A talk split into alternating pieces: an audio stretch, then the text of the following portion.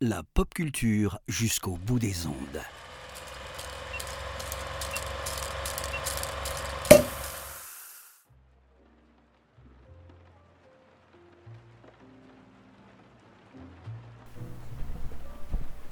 Eh bien, bonsoir à toutes, bonsoir à tous. Bienvenue pour ce nouveau numéro de l'apéro ciné. Euh, un apéro ciné euh, cocorico, un, apé- ciné français, puisqu'on va parler euh, d'un des grands metteurs en scène de ces 50 dernières années, une personne capitale pour le cinéma français, Monsieur Claude Sauter. On va essayer de lui donner un peu de lumière ce soir. Et pour m'accompagner sur ce sujet magnifique, j'ai l'immense honneur de recevoir euh, Pierre X Garnier avec moi. Salut Pierre, comment vas-tu? Salut, l'immense honneur, je sais pas, mais en tout cas, je suis très heureux de parler de, ce metteur en scène qui est un de mes metteurs en scène totem, dont on en reparlera, mais je regarde très régulièrement les films, et notamment l'un d'entre eux qui est Les choses de la vie quasiment tous les mois. Alors pour ceux qui te, te connaissent pas, euh, en préambule peut-être un petit instant en promotion, euh, on rappelle que tu es, que quand même le réalisateur d'un d'un film euh, actuellement diffusé.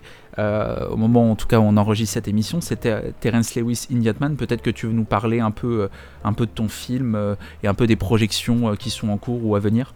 Alors oui, moi j'ai 26 ans, j'ai 26 ans, je dis que je suis avant tout euh, cinéphile. Euh, Au-delà de ma passion pour le foot, euh, je suis euh, un grand passionné de cinéma, amoureux du cinéma, des acteurs et des actrices. Euh, je suis un très très jeune réalisateur. J'ai réalisé un premier long métrage documentaire, donc comme tu le disais, Terence Lewis Indian Man, un documentaire sur une euh, star euh, de la danse en Inde, un chorégraphe et danseur superstar de Bollywood, dont d'ailleurs j'ai projeté le film il y a une semaine à Mumbai. C'était merveilleux et dont il reste encore deux projections, donc une à Rennes le 19 avril au cinéma Arvor et une seconde à Paris le 26 avril. Euh, à côté, je suis également producteur. J'ai ouvert ma société il y a quelques mois maintenant qui s'appelle 7 Films. Je joue un petit peu aussi euh, parce que ça m'amuse. Et enfin, j'ai créé un festival qui s'appelle 7ème Lune, qui est un festival de long, de court, de moyen métrage euh, qui a la particularité de mettre en lumière les jeunes réalisateurs de moins de 30 ans, euh, donc du monde entier. Ce festival qui était originellement euh, organisé à Rennes a atterri euh, à Paris et se déroulera du 23 au 26 juin pour sa neuvième édition à Montreuil, donc à côté de Paris, au cinéma Le Méliès. Voilà. Il y a déjà une question qui, te, qui est posée dans, dans le chat pour savoir pourquoi le chiffre 7. Peut-être qu'il y a une explication que tu peux nous révéler en exclu euh, pour l'apéro ciné. Non, non, c'est, vrai que le festival, on l'a créé il y a à peu près 10 ans. euh, euh, j'avais 17-18 ans. On était avec une bande de copains. On aimait le cinéma, donc le 7e art.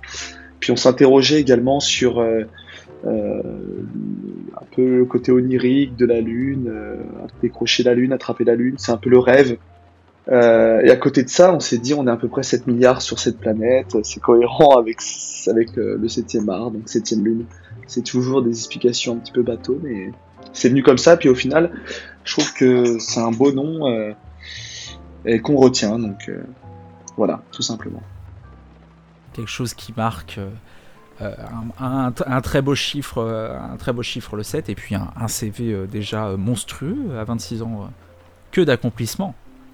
C'est vrai, mais il y a encore beaucoup de choses à faire. Et il y a beaucoup de jeunes, et je l'ai vu notamment à travers le festival depuis 9 ans, puis également à travers Twitter, où on se connaît un peu tous dans le réseau des twittos ciné, et il y a beaucoup de jeunes qui font plein de belles choses, toi le premier d'ailleurs, et tout ce type d'initiatives qui peuvent mettre en lumière un petit peu le, le cinéma, ou le cinéma de patrimoine, ou l'histoire du cinéma, je trouve ça formidable. Donc félicitations à toi aussi. Ah bah merci, euh, merci beaucoup. Il y a Aurélien qui te demande dans le chat comment t'es venu l'idée de devenir réalisateur. Ah, c'est une longue euh, un long euh, un long processus parce que moi j'ai un petit peu du mal j'ai un petit peu du mal avec l'idée de, se dire du jour au lendemain c'est pas vraiment un métier réalisateur enfin ça ça en devient un mais c'est un peu euh, quelque chose qui apparaît en nous et qui devient euh, une nécessité. Euh, C'est-à-dire que certains démarrent très jeunes avec leur petit caméscope et, c'est leur, manière à eux de s'exprimer. Ça veut dire que le médium cinéma leur apparaît très vite comme naturel, voire intrinsèque à eux. Et euh, moi, c'était pas mon cas. Euh, le moyen de m'exprimer, c'était plutôt le foot à la base. Et euh, c'est vrai que l'envie de réaliser et de dire des choses, ça vient un petit peu par hasard. Moi, j'étais plutôt fait, je pense, enfin, je pensais plutôt être fait pour être producteur. J'ai fait une prépa HEC, une école de commerce, en me disant que je pourrais allier ma passion pour le cinéma et mon métier, donc en devenant producteur.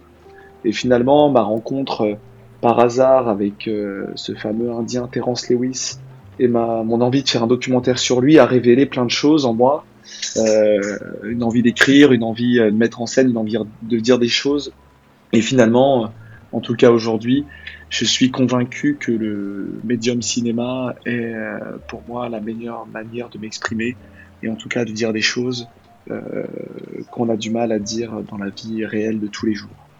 Bah c'est c'est une très belle justification. Peut-être pour, euh, pour approfondir un peu cette, euh, cette découverte de ta cinéphilie, de, de ce qui t'a motivé à devenir réalisateur et de ton amour pour le cinéma, je te propose, si tu le veux bien, avant qu'on rentre vraiment dans le vif du sujet et qu'on parle de Claude Sautet, euh, qu'on passe au, questionnaire de Proust, peut-être pour te présenter un peu plus en détail, si tu es d'accord? Bien sûr, bien sûr. On y va. Et du coup, la première question, je voudrais savoir quelle est ton entrée en cinéphilie? Ah, mon entrée en, en, cinéphilie, elle est comme pour beaucoup de petits Rennais, ou je, pense partout en France, j'ai commencé à voir des films, et je le répète souvent d'ailleurs euh, aux anciens propriétaires du cinéma Arvor et du TNB à Rennes, euh, avec euh, le fameux école, école au cinéma, je crois que c'est comme ça que ça s'appelle. Ce mouvement qui est venu du ministère de la Culture et qui offrait des places en fait aux écoles pour que ces écoles-là puissent nous amener au cinéma et notamment voir des films euh, de patrimoine. Moi, je me souviens avoir vu petit, tout petit, euh, Chantons sous la pluie. J'ai vu aussi euh, un Buster Keaton et un, Chaplin. J'ai vu aussi un film d'Emir Kusturica, dont euh, Un chat noir, chat blanc. Enfin, il y a eu pas mal de films comme ça qui ont fait naître déjà en moi et, mes potes euh, un attrait pour, le cinéma. Puis ensuite, on va voir les, les films en salle. Euh, et puis, quand on grandit un peu, on arrive au collège. Et moi, je suis tombé amoureux du cinéma par, les classiques, par, par Ridley Scott, par, par Scorsese, par euh, Tarantino, Coppola. Et c'est pour ça que j'aurais à jamais une énorme estime, moi, pour ces, réalisateurs. Ces grands réalisateurs qui sont même devenus des, réalisateurs populaires, parfois un peu méprisés aujourd'hui. Euh, et je trouve ça très dommage et moi, je me force à les défendre parce que ce sont des réalisateurs, euh, Coppola, Scorsese, Spielberg, etc., qui sont euh, moteurs et en tout cas créateurs même de cinéphilie. Et c'est des réalisateurs formidables, quoi. C'est la puissance, euh, enfin que des petits, quand t'es quand t'es jeune, tu vois un film de Spielberg, t'as envie de voir 25 films après, et ça c'est une qualité incroyable. Donc ça c'est vraiment des réalisateurs super importants. Puis après la cinéphilie, elle évolue. On, approfondit un petit peu. Moi, je suis arrivé sur Paris il y a 7 ans. Euh, J'avais vu les Scorsese, les Coppola, les De Palma et compagnie. Puis on, arrive à la Filmothèque au Christine 21. On se retrouve à, découvrir les réalisateurs italiens que je connaissais pas, les Visconti, Rossellini, Fellini. On, voit tous ces grands classiques et là, on est bouleversé. Euh, ensuite, on, découvre les réalisateurs asiatiques. Alors là, il y a une tonne. Moi, je me souviens d'avoir euh, commencé euh, il y a 6 ans par la rétro Ozu et Mizoguchi, mais j'étais complètement comme un dingue, je redécouvrais le cinéma. Puis après, on approfondit, il y a des rétrospectives de, Bergman, Tarkovsky. Euh, voilà, mais c'est vrai qu'il y a plusieurs euh, étapes qui nous amènent euh, à apprécier des films un peu plus complexes. Et pour arriver à apprécier un Bergman, moi je trouve ça super qu'on commence par découvrir les Scorsese, Tarantino, etc. Donc moi, ma cinéphilie, elle a, a suivi un peu cette linéarité-là. Mais c'est un joli parcours qui t'a emmené dans des, dans des beaux sommets, j'ai envie de dire. Euh, c'est un beau parcours, peut-être je vais, je vais t'emmener dans, dans, quelque chose qui va peut-être te faire plus d'ennemis sur cette première question, puisque je vais te demander quel est ton classique ennuyeux. Ah, je, me suis déjà fait taper sur les doigts sur Twitter euh, euh, par rapport à ça. Et moi, j'ai, j'ai, je, reconnais l'immense talent et j'ai un immense respect pour lui. Et moi, c'est Hitchcock dont les films, euh, je dirais pas m'ennuient, mais en tout cas me stimulent pas autant que les autres. J'ai du mal à le comprendre parce que j'en ai vu quand même maintenant, je pense, euh, une dizaine. Mais je pense à un sueur froide ou, ou fenêtre sur cours, euh, même psychose. Je, je, je, je, trouve, je reconnais le talent de ces films, mais Hitchcock, c'est un peu le réalisateur qui m'ennuie je sais pas l'expliquer. Peut-être que quand je reverrai les films un peu plus tard, euh, oui, je, je vois qu'il faut commencer par ses premiers films. C'est vrai qu'après, j'en ai vu, je pense, 8 ou 9, peut-être 10. Donc j'ai pas tout vu. Mais voilà, effectivement, Hitchcock, c'est un, un, un réal dont je suis très triste de ne pas être stimulé. C'est un, metteur en scène peut-être sur laquelle la rencontre n'a pas, n'a pas encore été faite. C'est ça. C'est ça qui est trop cool avec le cinéma aussi, je pense, c'est qu'on peut voir des films à un, un certain âge euh, qu'on appréciera plus ou moins à un autre. Et c'est vrai que les, les films aussi, c'est des rencontres avec les films, quoi. Je, il y a des moments où tu, c'est dans un état de ta vie où, tu, tu, ressens plus ou moins euh, certains styles de cinéaste et, au final, c'est ça qui est merveilleux, c'est qu'on peut voir un film qui nous a pas plu à, à nos âges, là, à la vingtaine, et on, quand on les verra à 40, 50 ans peut-être, qui nous, bouleverse, nous bouleverseront. Euh... Voilà, peut-être. euh, C'est pas, pas un ennui définitif en tout cas. Euh. Totalement, et j'en suis triste. hein. Je voulais savoir, euh, mon cher Pierre, quel est ton grand film incompris Un grand film euh, incompris. Euh, Je ne saurais pas te dire, j'aurais dû préparer cette petite liste. Mais euh, il y a beaucoup de, de grands films euh, qui ne m'ont pas forcément plus stimulé que ça. Ah oui, j'en ai un par exemple. J'en ai un, un grand exemple. Encore, je vais me faire taper, je vais me faire taper sur les doigts. Moi, j'aime beaucoup. euh, Enfin, j'aime beaucoup. Je trouve que c'est un réalisateur important, Tarantino. Et pourtant, et encore une fois, je pense qu'il faudrait que je le revoie, même si je l'ai vu deux ou trois fois, un peu plus jeune. Je trouve que Pulp Fiction est un film super surcoté, enfin, selon moi encore une fois, hein, super surcoté vis-à-vis du, du, du, du- de l'écho qu'il a eu euh, dans la cinéphilie ou même euh, chez les personnes qui n'étaient pas tant cinéphiles que ça. C'est un film qui fait un peu l'unanimité. Je trouve que c'est un film évidemment intéressant euh, sur plein d'aspects, mais euh, je lui accorde pas euh, l'immense grandeur et l'aura qu'il a encore au- aujourd'hui. Et d'ailleurs, Tarantino, je trouve que c'est un réal extrêmement intéressant, euh, dont j'ai énormément aimé euh, d'ailleurs le, le dernier le dernier film Once Upon a Time in Hollywood. Je trouve que c'est un de ses meilleurs avec Jackie Brown. Et le reste de le reste de ses films, c'est des films que j'accroche pas euh, tant que ça. Et, et je trouve que Pulp Fiction, ça reste un, des très grands films. Je pense que c'est un, un des films que tu qui, qui ressort le plus quand on dit euh, quand on pose la question quel est le film qui a fait naître en vous une cinéphilie, etc. Je pense que beaucoup euh, sortent Pulp Fiction et ça reste un des grands films moi, qui ne m'a pas plus que ça touché. Bah, Je serais d'ailleurs dans cette liste euh, de ceux pour qui Pulp Fiction a eu un rôle déterminant au début. À l'adolescence, euh, comme, euh, comme si tu me permets, je fais bon, mais à culpa, mais euh, un autre film aussi qui est très ciblé là-dessus euh, pour avoir créé des cinéphiles, mais sur lequel presque il faut éviter de le dire, c'est comme Fight Club. Pour moi, ça reste deux films que j'adore personnellement, que je défends quasiment bec et ongle, mais qu'on ont surtout beaucoup compté euh, au début d'une cinéphilie et, euh, et qui me portent toujours, mais d'une manière différente. Et je, me demande si c'est peut-être pas pour ça. euh, c'est peut-être pas pour ça qu'il a encore cette aura, euh, en tout cas notre génération, Apple Fiction, pour son, côté lucarne sur le cinéma de Tarantino et sur le cinéma en général. Ah, moi, j'ai- j'aime pas du tout non plus Fight Club, mais effectivement, après, c'est des, films qui ont des rôles importants. si ils ont permis et permettent encore aujourd'hui de créer des cinéphilies, euh, je trouve que c'est des films importants. Après, euh, moi, j'espère ne jamais devenir snob et, je fais toujours partie de ceux qui disent que euh, même moi, si, j'aime pas un film, le film peut être bien en fait, mais je, comprends et, c'est bien que ces films-là aient plu à d'autres. Je, voulais savoir quel était ton, plaisir coupable de cinéma. Alors j'en ai, j'en ai pas mal. Euh, après coupable, je sais pas si c'est vraiment coupable. Et moi, je, je suis un grand, grand romantique. Euh, donc je, je peux t'en citer plusieurs. Il y a des films, j'ai des films totems qui pourraient paraître coupables que je regarde euh, très régulièrement, quasi, enfin pas tous les mois, mais tous les deux trois mois. Je pense à La Boom, les deux, hein, le, premier et le deuxième. Le deuxième me bouleverse. Je pense à Dirty Dancing, qui me bouleverse aussi, et je trouve les scènes de danse formidables. Euh, je pense également à Gladiator, mais après c'est pas pas un film euh, vraiment coupable parce que c'est un film quand même qui, a, une certaine popularité et euh, respecté.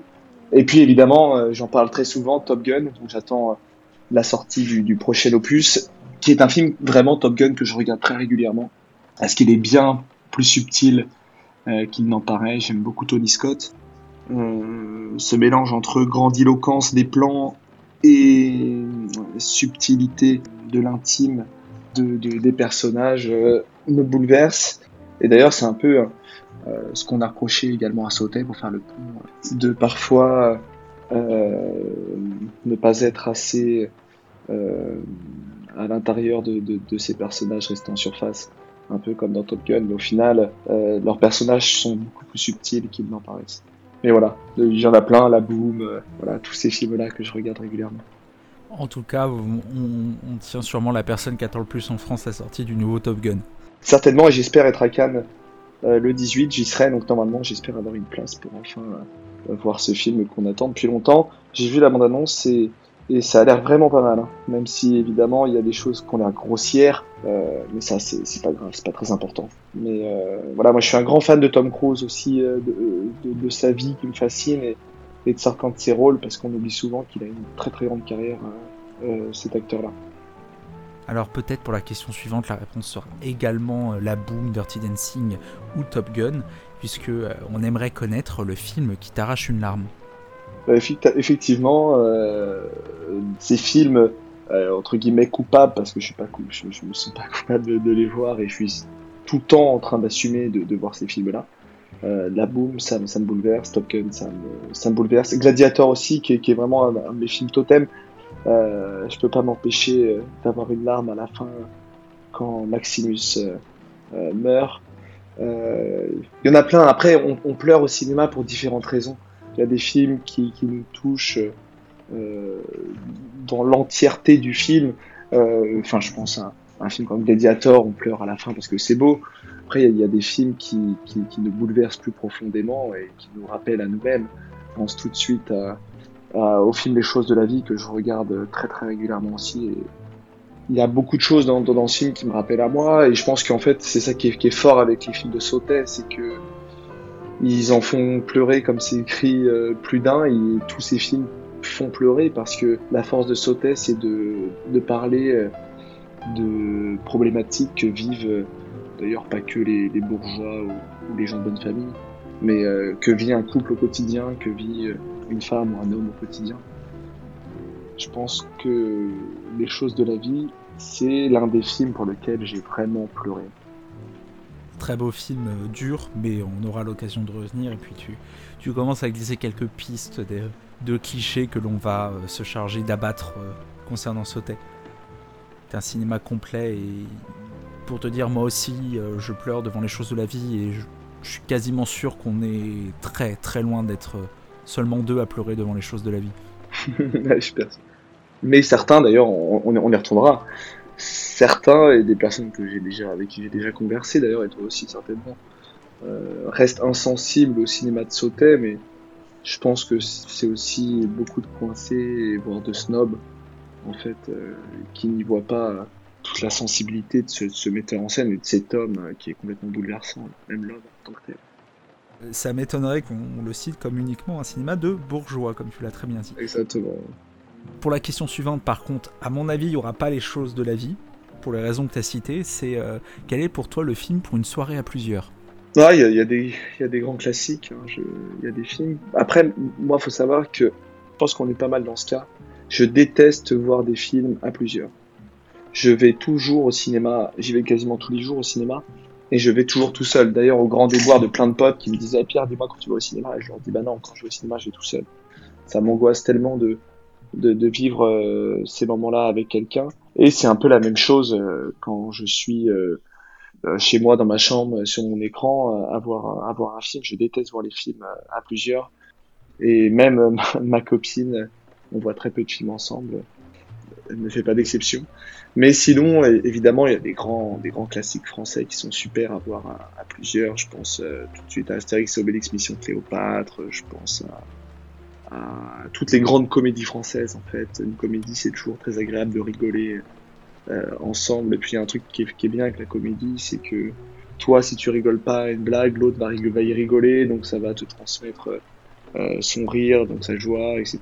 Et ça peut créer des, grands moments de, de, de bande et de, de, rigolade, quoi. Après, euh, euh moi, j'ai été marqué euh, petit. Il y a des films que j'ai vus avec mon père, notamment, ou avec mes parents, tous les deux, mais je me souviens avoir découvert, c'était pendant trois semaines, tous les mardis soirs, le parrain 1, le parrain 2, le parrain 3. Ça, je suis, très heureux d'avoir découvert ces films accompagné de mon père parce qu'il y, y, a un truc très fort. Euh, tout comme Rocky, j'ai vu les, les, les, les, cinq avec mon père. Euh, je me souviens, il passait aussi tous les soirs. Je crois que c'était jeudi soir sur la 3 pendant une période. Il y a des films euh, qui, sont encore plus forts quand tu les découvres avec, avec un membre de ta famille, que ce soit ton père, ta mère ou tes frères et sœurs. Ça, je pense qu'on a tous une, en souvenir une, une séance familiale un moment euh, comme ça, une découverte d'un film, euh, film presque qu'on peut pas revoir tout seul, parce que ce moment, cette découverte est, forte. En tout cas, c'est une belle réponse. Euh, on n'avait jamais eu ce genre de réponse à cette question-là, moi j'ai trouvé ça super intéressant. C'est un, beau point de vue, et puis c'est vrai que tu, soulignes une chose. Ah, personnellement, je, le fais peut-être moins souvent que toi, mais tu rappelles le plaisir que ça peut être d'une séance de cinéma tout seul aussi. On a tendance à penser que c'est qu'une activité de groupe, alors qu'une séance peut très bien se vivre et s'apprécier tout seul.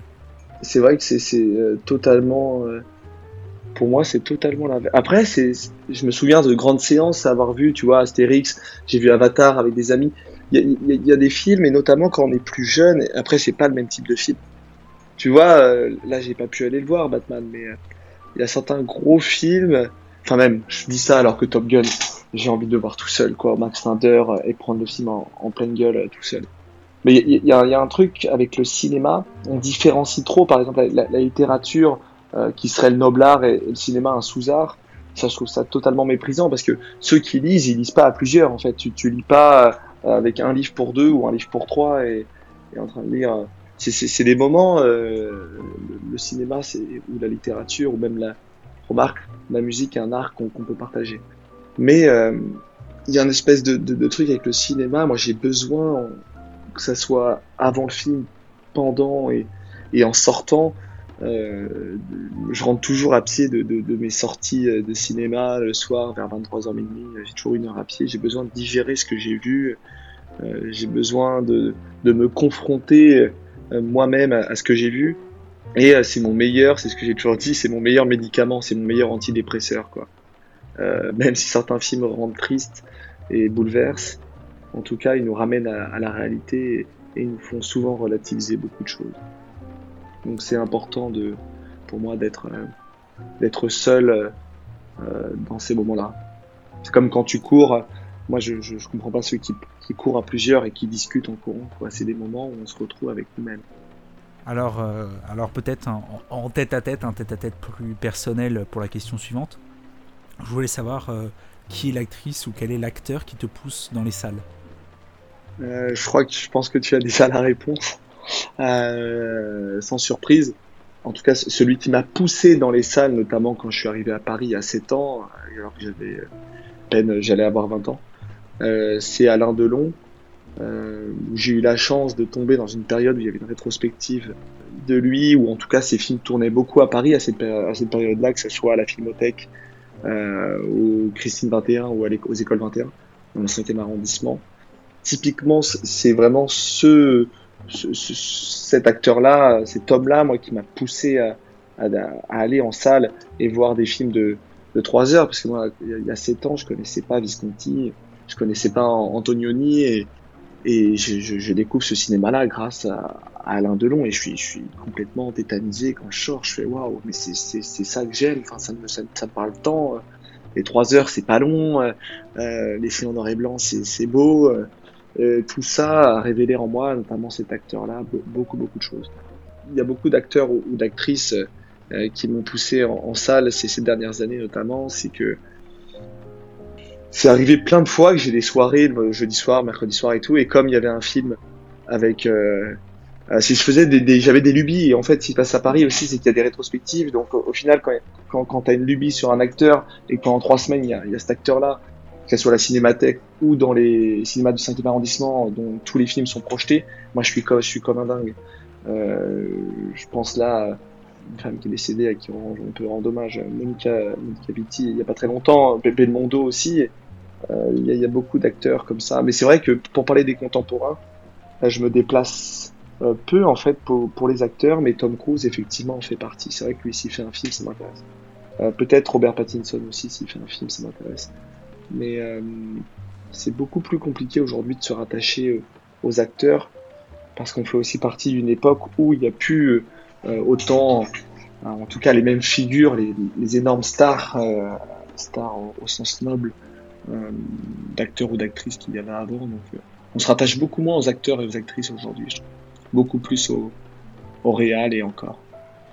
C'est quelque chose que tu remarques et qu'on remarque souvent en fait dans les apéros ciné. La réponse à cette question, c'est que c'est souvent des, entre guillemets euh, des vieux acteurs ou des vieilles actrices. Ce ne sont pas des, gens modernes que l'on voit évoluer à leur, à leur l'acmé de leur carrière depuis une dizaine d'années. C'est souvent comme ça.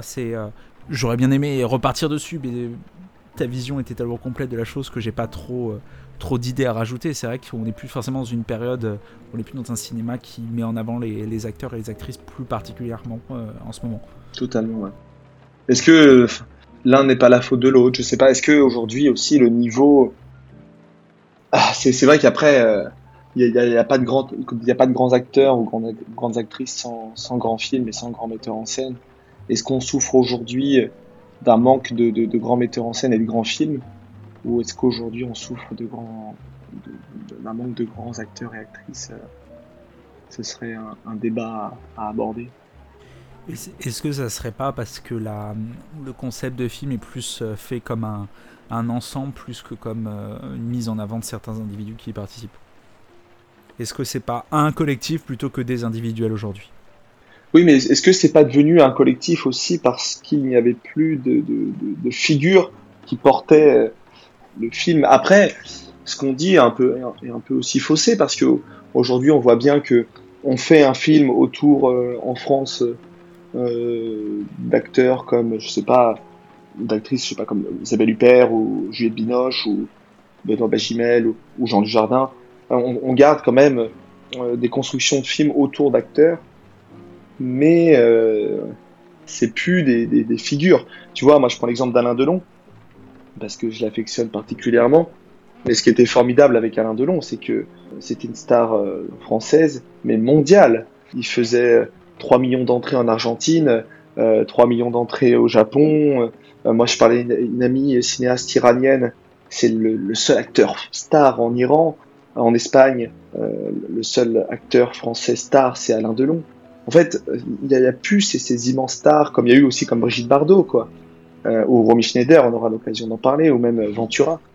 Euh, aujourd'hui, on n'est plus dans, dans une époque, euh, en tout cas en France, et aussi ça s'applique aussi, je trouve, un petit peu aux, États-Unis, même si c'est pas c'est pas la même chose, parce qu'aux États-Unis, on continue à monter des films autour de DiCaprio, autour de, Tom Hanks, de Tom Cruise, etc.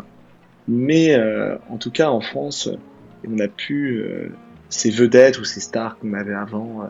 Euh, quand on allait voir un film de Belmondo, euh, euh, limite on s'en foutait du nom du réal, quoi. À part si c'était Godard. Pareil pour pour Delon. Je suis sûr qu'il y, a peu de personnes qui savent qui a réalisé La piscine ou ou, Borsalino, etc. mais là, ce qui était encore plus fort, c'était qu'on a atteint une période dans les années 60-70 où on allait voir un film à la fois pour l'acteur et à la fois pour le réal, quoi. Je pense, pas, par exemple, les films de, des années 50, quoi. Enfin, les, films de Sergio Leone ou, les films de, Visconti ou de Fellini. Enfin, il y en a tout plein, quoi. Euh, ou même euh, en France, euh, les films de Piala et compagnie. Il y, a, un moment où on allait voir les films parce qu'on soit on aimait l'acteur, soit on aimait le, le réal. Mais oui, aujourd'hui, ça se perd. C'est pour toi, c'est une forme, euh, une forme de summum du cinéma cette période-là? Après, je pense qu'il n'y a pas photo. Hein. On est dans l'histoire du cinéma. Il y a eu des années 50 aux années 70, notamment dans le cinéma européen, où ça atteint les sommets, c'est la quintessence du, où il y a, tous les pays s'y mettaient, quoi. C'était, formidable, de, des États-Unis à, la France, à, l'Italie, voire, voir l'Espagne, même le Portugal. Euh, enfin, c'était une époque formidable où il y avait. Moi, je m'amuse parfois aller sur euh, Wikipédia et, voir les sélections de Cannes ou de Venise ou de Berlin, euh, enfin surtout de, de, Venise et de Cannes dans les années entre les années 50 et les années 75 jusqu'à 80. C'est formidable les sélections, quoi. C'est c'est même plus des sélections, quoi. C'est des sélections de chefs-d'œuvre. Et aujourd'hui, euh, je dirais pas que le, cinéma est malade, mais c'est comme si on avait atteint quand même un, plafond. Je vois. Alors c'est, ça sera peut-être la, réponse à la question suivante sera peut-être un complément à ce que tu viens de dire, mais euh, euh, est-ce qu'il y a aujourd'hui quelque chose que tu ne supportes pas au cinéma? Ah, c'est, délicat de répondre à, cette question parce que tous les films qui sont faits sont faits à travers euh, le travail de beaucoup de personnes, euh, enfin beaucoup de personnes sont impliquées au-delà du scénario et des acteurs et du réel. Il, y a, tellement de techniciens, il y a tellement de d'assistants de prod, il y a tellement de personnes qui travaillent pour monter un film, c'est tellement difficile déjà de faire un film. Donc d'en faire un bon, c'est encore plus compliqué. Mais euh, c'est vrai que j'ai une phrase que, que, me dit mon monteur, tout chanteux, et que je trouve très juste. Un film, tant que le réal souhaite dire quelque chose à travers ce film, euh, il est respectable, quoi. Donc c'est vrai que moi, les, films que je vais pas voir, ou, en tout cas qui, qui me révoltent, c'est les films qui sont pas inutiles, parce que c'est, qu'est-ce qui est inutile? Euh, Une comédie, c'est inutile parce que ça, ça, ça, dit rien sur telle question, telle question, non, c'est pas ça. Mais en tout cas, un film qui n'a pas vocation à dire quelque chose, euh, ça m'intéresse pas. Peut-être que dans la question, euh, dans la question suivante, tu, tu te dévoileras peut-être plus, euh, peut-être que ça sera un complément à ce que tu viens de dire, mais est-ce que pour toi le streaming c'est l'avenir du cinéma? Bah, Moi j'ai toujours eu un peu le, le même avis, après c'est toujours délicat parce que j'ai 26 ans, moi je suis un très jeune de l'industrie et, j'ai pas les mêmes euh, je, ne fais pas face aux mêmes problèmes qu'un distributeur indépendant qui a 30 ans de, travail derrière lui, etc. Mais moi, juste avec mon regard de, jeune cinéphile de 26 ans et de jeune homme de, cette industrie de 26 ans, je trouve que les, plateformes, c'est super pour beaucoup de choses. Euh, déjà, ça permet un accès à beaucoup de films pour un tout petit prix. Donc déjà, rien que le principe de pouvoir voir des films à un coût euh, faible, je, trouve ça formidable. Tant qu'on peut voir des films pour pas cher, c'est formidable. C'était un peu le principe des vidéoclubs avant. On avait une carte illimitée, puis on louait des films. C'était un peu la même chose, en fait. Et on prêtait sa carte de vidéoclub à son frère, à, son voisin quand on n'était pas là le week-end, etc. Donc en fait, ça c'était un, petit peu la, la, même chose. Et on, au vidéoclub, on avait un, un, catalogue de 2000 films, 2000 cassettes, etc. Et en plus, euh, ce qui est très bien avec les, les plateformes, c'est que moi, j'ai des potes qui sont pas du tout cinéphiles et ils ont commencé à, avoir des, euh, des, des, documentaires euh, sur, sur les plateformes, un format qu'ils ne connaissaient pas du tout avant et qu'ils ont commencé à découvrir. Et sur les, sur les plateformes, il y a plein de, de bons documentaires qui traînent. Après, il y a la question des séries, ça c'est une autre question. Mais euh, la véritable question et qui crée débat aujourd'hui, c'est de, savoir dans quelle mesure les plateformes euh, qui sont en train de remplacer parce qu'elles ont énormément d'argent, elles ont des milliards de trésorerie pour investir euh, soit dans l'achat ou soit dans la, production. Mais la question qui importe aujourd'hui, c'est qu'est-ce que ces plateformes produisent comme film? Euh, Parce qu'elles vont remplacer petit à petit les chaînes privées, les chaînes télé, voire les chaînes publiques, qui comparativement un, un France Télé ou un, ou un canal euh, en termes de, de manne financière et trésorerie et à, des années-lumière d'un Netflix aujourd'hui. Là, Netflix s'est engagé à, à, produire pour 30 millions, donc je pense que ce sera un truc genre 30, enfin ils vont mettre un million dans 30 films, peut-être, quelque chose comme ça, chaque année. On va voir. En tout cas, ce qu'ils produisent aujourd'hui, c'est vraiment pas qualitatif, quoi. Euh, moi, j'ai eu l'occasion de, de, commencer des trucs et de pas pouvoir les terminer. Donc, si euh, cet argent que récoltent euh, ces plateformes-là sont utilisés pour créer des formats qui n'ont aucun intérêt, euh, là ça va poser un problème parce que même si elles étaient critiquables, euh, les chaînes comme euh, France Télé, TF1 ou euh, Groupe M6 et Canal évidemment, et, Arte évidemment, l'argent qu'ils investissaient dans le cinéma français était quand même utilisé depuis des années à meilleur escient que les plateformes. Donc euh, moi j'ai envie d'être optimiste et de me dire que là avec en plus le, ce qui a été signé il y a, il y a un mois, euh, l'accord entre les plateformes, enfin Netflix et, et, le cinéma français va amener Netflix à coproduire des, des, des, des films d'auteur, des films de genre, et, etc. Je doute sur pas mal de choses, mais j'espère être optimiste. Et en tout cas, il y a aussi un, un fait, c'est que c'est comme dans les années 70, euh, on a dit euh, avec la télé, le cinéma est mort, euh, et au final, Canal Plus est apparu et a permis euh, de développer beaucoup beaucoup de films et de redynamiser le cinéma. Donc moi, j'essaye d'être optimiste et de me dire que ces plateformes-là vont bien devoir s'accommoder au marché et soutenir aussi un cinéma d'auteur enfin, qui fait partie du marché et qui sera toujours présent quoi qu'il en soit. C'est un avenir en, en pointier d'une certaine manière pour l'instant on y voit des belles choses, de mauvaises choses à, voir un peu, si, je comprends bien ce que tu veux dire, à voir un peu euh, dans quelle direction, euh, quelle direction ça va prendre. Est-ce qu'on va pas avoir le chat qui va se mordre un peu la queue et euh, si on va pas se faire avoir un peu dans le, dans le système en termes de qualité. Après, après il y a, a d'autres plateformes plus, plus européennes, plus françaises. On, parle dans le chat, on parle d'Arte, d'OCS aussi qui alors Arte c'est une chaîne mais ils font aussi beaucoup de production à côté. OCS c'est une vraie plateforme mais qui fait déjà du financement et, euh, et qui fait déjà de la production euh, de manière assez euh, qualitative. Ce qui est formidable, et d'ailleurs euh, là j'en profite pour remercier euh, Rémi Burat et Olivier Père qui sont les deux boss en gros d'Arte Cinéma et qui font un, travail formidable. Quoi. Heureusement qu'il y a Arte en France, ça c'est une certitude. même s'ils soutiennent parfois quelques centaines de milliers d'euros, ça peut être 200 000, 300 000 euros, euh, certains films. Pour beaucoup de films qui soutiennent, c'est déjà énorme, et sans eux, euh, ça serait très compliqué. À voir comment ça, ça évolue. Mais leur plateforme, Arte Cinéma, Arte TV, c'est une immense réussite, quoi. Ils ont des chiffres euh, formidables. Et je rebondis sur ce que je disais tout à l'heure, c'est que une plateforme comme Arte Cinéma, et notamment tous les films qu'ils mettent gratuitement sur YouTube, grâce aux algorithmes et compagnie, il y a plein plein de, de, personnes qui sont pas forcément cinéphiles. Moi, des potes à moi, je pense souvent à l'exemple de potes à moi qui sont pas cinéphiles. Ils se sont retrouvés à, à voir euh, des Dolan euh, récemment, euh, à voir les films d'Alain Guiraudy, etc.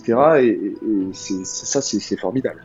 Donc c'est vrai que une plateforme comme celle d'Arte, même si c'est pas c'est pas la même chose parce qu'elle Arte ou même OCS euh, n'aura jamais la trésorerie euh, qu'ont les plateformes SVOD. On, on, se rend pas compte, c'est des milliards chaque mois maintenant que récoltent euh, ces plateformes là, à voir comment ils vont les utiliser dans le futur. Là, on, on est en train de voir que même euh, d'ici quelques temps, comme a pu le faire Disney, euh, ils vont récolter peut-être un par un les grands studios historiques américains. Euh, Qu'est-ce qui va se passer en France? Ça aussi, c'est une bonne question.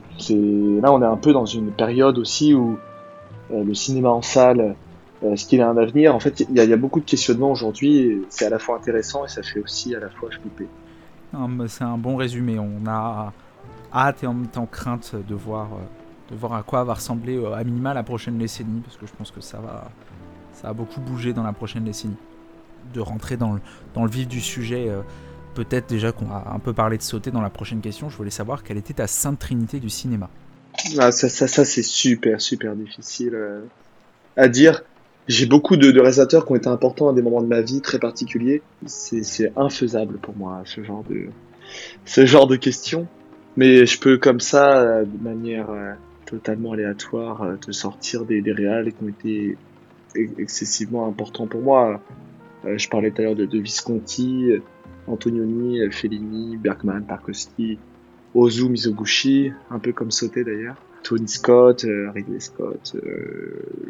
Et en, France, il y en a beaucoup aussi. Moi, c'est vrai que on a tous découvert la nouvelle vague d'une certaine façon. Euh, moi, j'ai commencé par Godard et c'est un, c'est un, c'est un, un réal qui est resté extrêmement important pour moi, que je vois beaucoup moins parce que je l'ai beaucoup vu jeune. Euh, Godard, c'est un mec qui a révolutionné l'art, quoi. Euh, pas que le cinéma, l'art mondial. Euh, donc lui, il fait partie de, de, des plus grands de, de mon panthéon euh, Piana, Chabrol, très très très très délicat. Je je peux pas. Claude Sautet évidemment et, ce qui est assez fou avec Claude Sautet, c'est que on en parlera tout à l'heure. C'est tellement un réalisateur sous côté même si c'est un peu bateau comme terme, sous-côté ou sur-côté, mais c'est vraiment un réalisateur sous-estimé, quoi, qui a, qui a une profondeur de, de, de cinéma et, avec ses 13 films qui sont totalement différents les uns des autres. Claude Sautet fait partie de mon panthéon aussi, mais mon panthéon euh, ne, ne, relève pas de, de trois personnes, mais certainement d'une centaine. Donc, euh, ce serait compliqué d'en parler. Oui, je vois deux Sika, évidemment. Moi, j'aime beaucoup. Euh. Alors, pour clôturer ce questionnaire de Proust, une question encore plus dure, puisque euh, puisque c'est une réponse unique que l'on que l'on espère à cette question. Je voulais savoir quel est pour toi ton film ultime? Il y a un truc que je réponds souvent, c'est si quelqu'un arrivait sur cette planète en face de moi et me demandait Pierre, quel est le film que je dois voir en premier? Je n'ai jamais vu un seul film de cinéma ce serait Il était une fois en Amérique de Sergio Leone. Moi, je trouve que ce film, en version longue, résume euh, à lui seul euh, tout le cinéma. Après, euh, il y a aussi, tout de suite, là, ce qui me vient, c'est Barry Lyndon, moi, qui, qui m'a, qui, qui m'a, enfin, qui, fait comprendre ce qu'est, la puissance du cinéma. Et, je vais en donner en troisième, même si tu en demandais qu'un, c'est lorsque je découvre Le Guépard, il y a 7 ans, c'est, le premier film que je vois au Christine 21. Euh, le Guépard de Visconti, c'est là que je découvre de long. Ça me bouleverse totalement et ça a été un véritable euh, point d'inflexion dans ma cinéphilie. Quoi. Je crois que c'est à partir de ce moment-là que je suis vraiment devenu cinéphile et boulimique de, de films. Et puis c'est puisque le guépard a une place euh, importante dans ton entrée en cinéphilie, c'est une belle manière finalement de conclure ce questionnaire de Proust, où tu boucles la boucle finalement. Exactement. Voilà. C'est tellement important de boucler les boucles. C'est ça. Alors, euh, on, va s'intéresser peut-être à une autre très belle boucle de cinéma, euh, parce qu'on va parler d'un grand monsieur, on va réhabiliter presque. Ça m'embête d'employer le terme réhabiliter euh, pour, pour Claude Sautet. peut-être avant, avant qu'on rentre dans le sujet un peu pour ceux qui ne savent pas qui est Claude Sautet, on est sur un, un, des plus grands metteurs en scène du cinéma français à mon humble avis. Euh, deux fois césarisé euh, pour le meilleur réalisateur, si je dis pas de bêtises, pour Un cœur en hiver et euh, Nelly Monsieur Arnaud. C'est une, grosse douzaine de films, 13 ou 14 peut-être, parmi lesquels Les choses de la vie qu'on a cité, Un cœur en hiver, Nelly Monsieur Arnaud. On peut aussi citer Vincent François Paul et les autres, Max et les Ferrailleurs, César et Rosalie et, et, plein d'autres films. C'est des collaborations mythiques. Michel Piccoli et Romy Schneider en premier lieu parmi les acteurs. Euh, Jean-Loup Dabadi et Claude Néron euh, parmi les, travailleurs de l'ombre, parce que Claude Sautet, aussi, au-delà d'un metteur en scène, c'est aussi un très grand scénariste, un, script doctor pendant très longtemps, qui a travaillé sur à peu près, euh, pour à peu près tous les grands metteurs en scène, sur les scénarios. Je sais, dans ce bouquin, il dit avoir travaillé avec Truffaut, il a travaillé avec, Tavernier aussi, si je dis pas de bêtises, pour, voilà, pour n'en citer que deux il a travaillé aussi, il a travaillé sur Les yeux sans visage aussi euh, de, de Franjou, voilà. C'est quelqu'un qui a, traversé 50 euh, ans, non, une quarantaine, d'années plutôt, j'ai peut-être été un peu optimiste de cinéma, du milieu des années 50 jusqu'au milieu des années 90, euh, et qui nous a malheureusement quitté il y a un peu plus de, peu plus de 20 ans, à l'an 2000, après une belle carrière, c'est beaucoup de thématiques sur lesquelles on va avoir l'occasion de revenir et peut-être après cette rapide euh, présentation, hein, de façon fiche Wikipédia très très résumée, peut-être on va se poser la première question, celle que, que je pose souvent à mes invités euh, lorsqu'on parle d'un metteur en scène. Euh, est-ce qu'on peut définir un, style Claude Sautet, puisque c'est quelque chose qui lui est souvent reproché? Est-ce, qu'il y a un style Sautet? Et, et, comment il est ce style? Ce qui est sûr, c'est que lorsqu'on voit un film de Sautet, on sait que c'est un film de Sautet. Bon, c'est un, un, peu con comme phrase parce qu'effectivement, quand on voit un film, on, l'identifie au, au.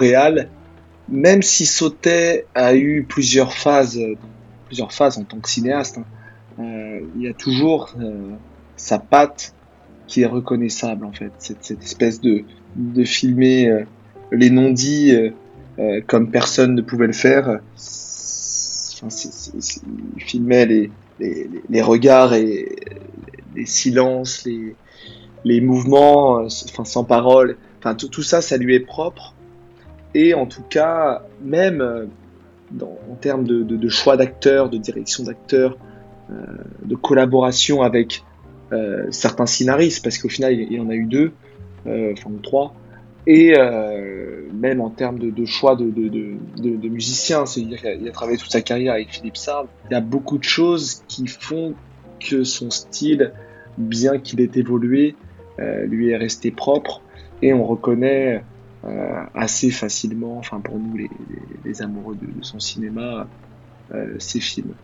Euh, je pense qu'effectivement il y, y a un film sautait, mais comme ça a été un, un réalisateur qui était à la fois euh, pendant la période de, de, la nouvelle vague et après, euh, à la marge de, de, de cette, de, de, ce monde-là, de, de céréales comme Godard, Chabrol, Rivette et compagnie, qui, qui ou Truffaut, hein, dans une moindre mesure, mais qui théorisaient, qui intellectualisaient tous leurs films, etc. Et lui était dans un cinéma euh, un peu plus classique ou conventionnel, et c'est pas du tout un, un, défaut dans, dans, ma bouche. Euh, on n'a jamais vraiment parlé de style, alors qu'on parlait de style Godard, euh, de style euh, même Truffaut, le style de Rivette, et, euh, même Piala, Varda et compagnie.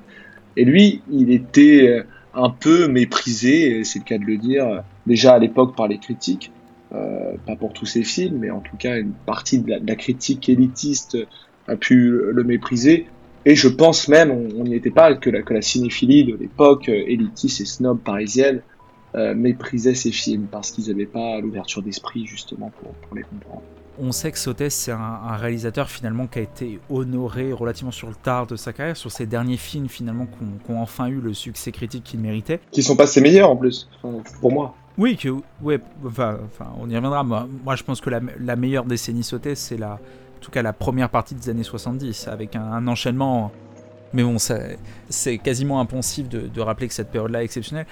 Euh, Est-ce que pour toi, euh, le, fait qu'il ait un peu été mal considéré, pour ne pas dire non considéré, c'est justement parce qu'il a peut-être un style plus à l'économie, plus, plus sobre finalement?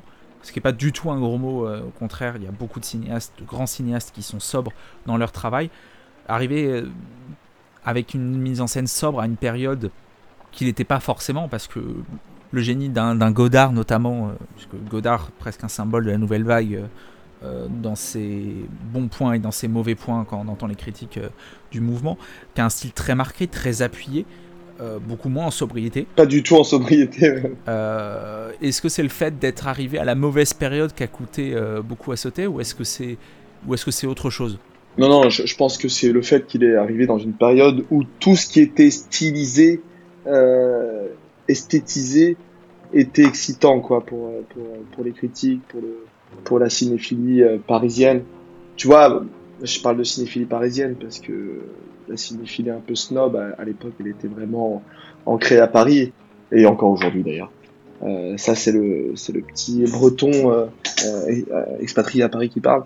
Mais oui, effectivement, lui, il n'était pas dans, un registre de, de, de, styliser et esthétiser ses films pour, parler d'histoires simples, pour pas faire de, de, de jeu de mots. Mais c'est vrai que moi, je trouve que la beauté du, du style Sauter réside dans sa faculté à parler de choses du quotidien de manière simple et réaliste. Quoi. Et c'est ça qui nous bouleverse. Moi, d'ailleurs, toi qui, qui as vu mon, mon documentaire euh, sur Terence Lewis, euh, il y a à la fois euh, beaucoup d'inspiration euh, de, de Sautet. Ça veut dire que on trouve beaucoup, beaucoup de choses subtiles qui définissent un personnage ou une histoire en le filmant dans ses activités du quotidien, quand, il fait les courses, quand il est tout seul dans sa voiture. Quand, tu vois, je pense, moi, il y, y a un plan qui m'a inspiré, euh, le plan dans Les choses de la vie de Piccoli et, et Romy Schneider, où d'ailleurs elle lui dit euh, Je suis fatigué de t'aimer. Euh, je m'en suis inspiré et j'ai refait le même euh, dans, dans, mon, dans mon documentaire Terence Lewis, alors que c'est un documentaire. Euh, en fait, c'est vrai que lui, et moi, c'est ça qui me bouleverse avec Claude Sautet, c'est que il arrivait à filmer euh, le quotidien des gens euh, de manière réaliste. Après, on lui a reproché d'avoir filmé, on en parlera après, le quotidien des bourgeois, mais en même temps, on, filme de mieux un quotidien qu'on qu maîtrise, un environnement qu'on maîtrise. Bref, je trouve que c'était une, fausse accusation.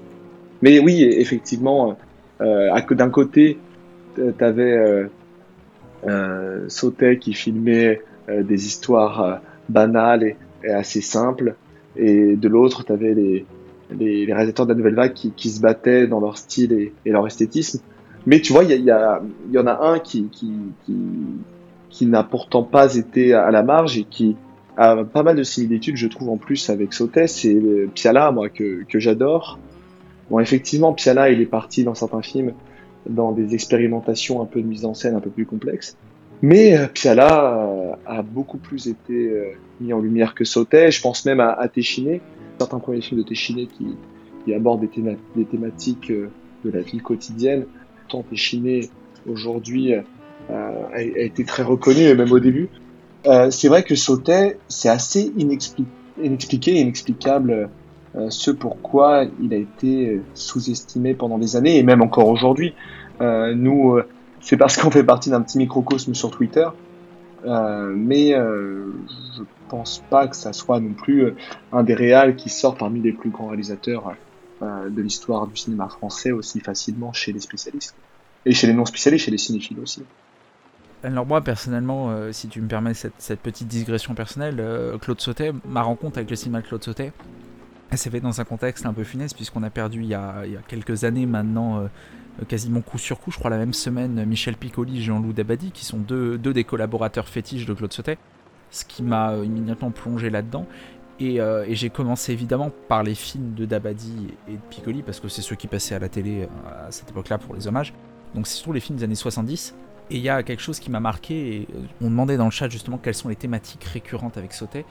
Moi je trouve Sautet, c'est un cinéma un peu du point de rupture, c'est-à-dire qu'on part vraiment d'un portrait sociétal basique et que Sauté va venir chercher justement ce, point de rupture de ces personnages, à quel moment euh, les relations sociales vont, partir en vrille. C'est quelque chose d'ailleurs qu'il exprime, il me semble, dans, son livre avec, euh, avec Michel Bouju, qu'il exprime d'ailleurs pour Max et les Ferrailleurs, si je dis pas de bêtises, notamment pour le final avec cette notion de point de rupture j'ai pensé, moi, qu'il a été rejeté dans les années 70, notamment parce qu'il y avait un microcosme parisien là-dessus.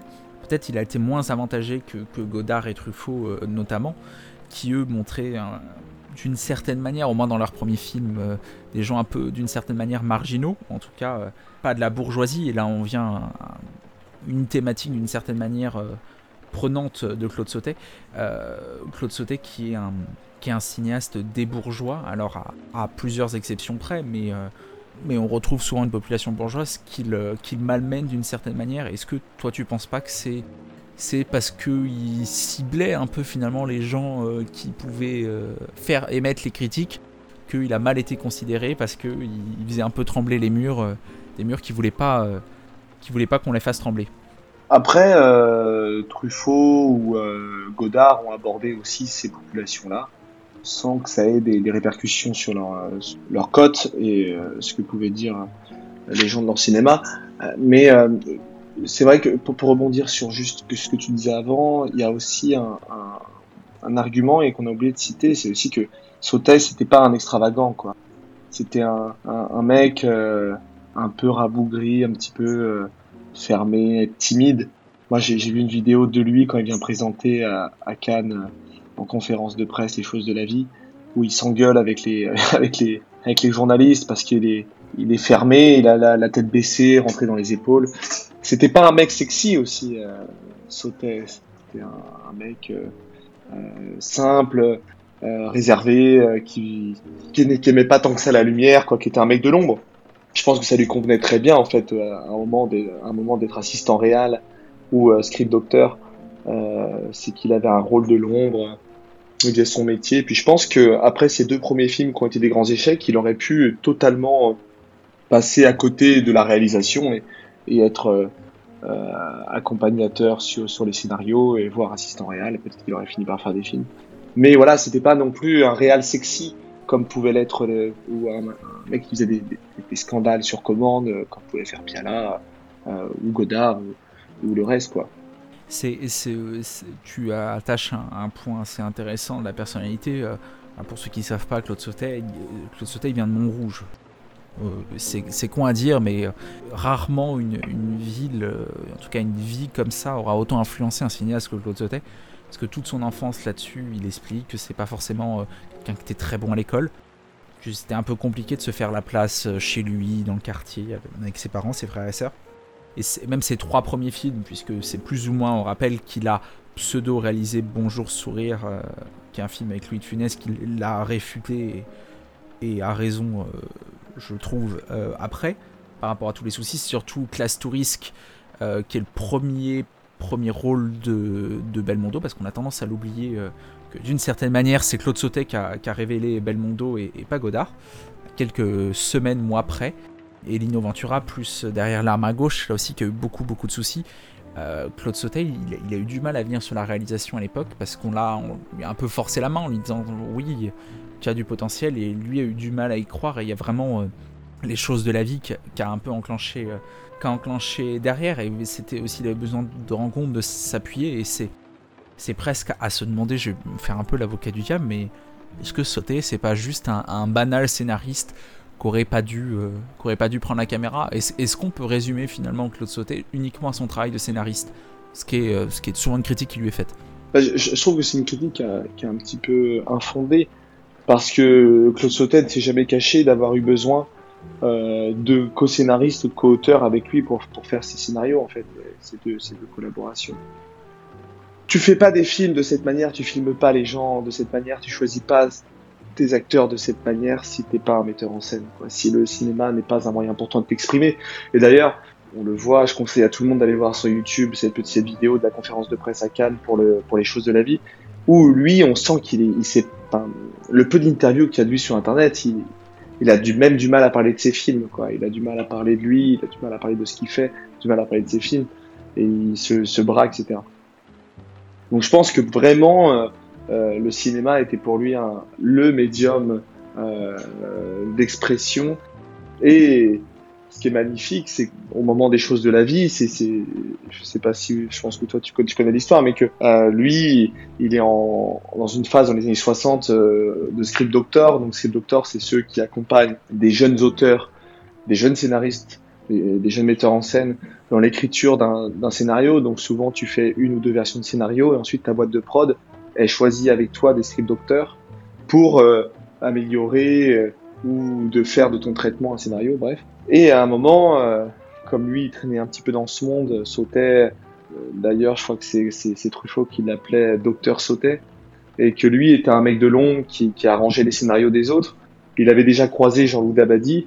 Et c'est Jean-Loup Dabadi qui vient voir Sautet un jour et qui lui dit J'aimerais adapter le roman de Paul Guimard à Les choses de la vie.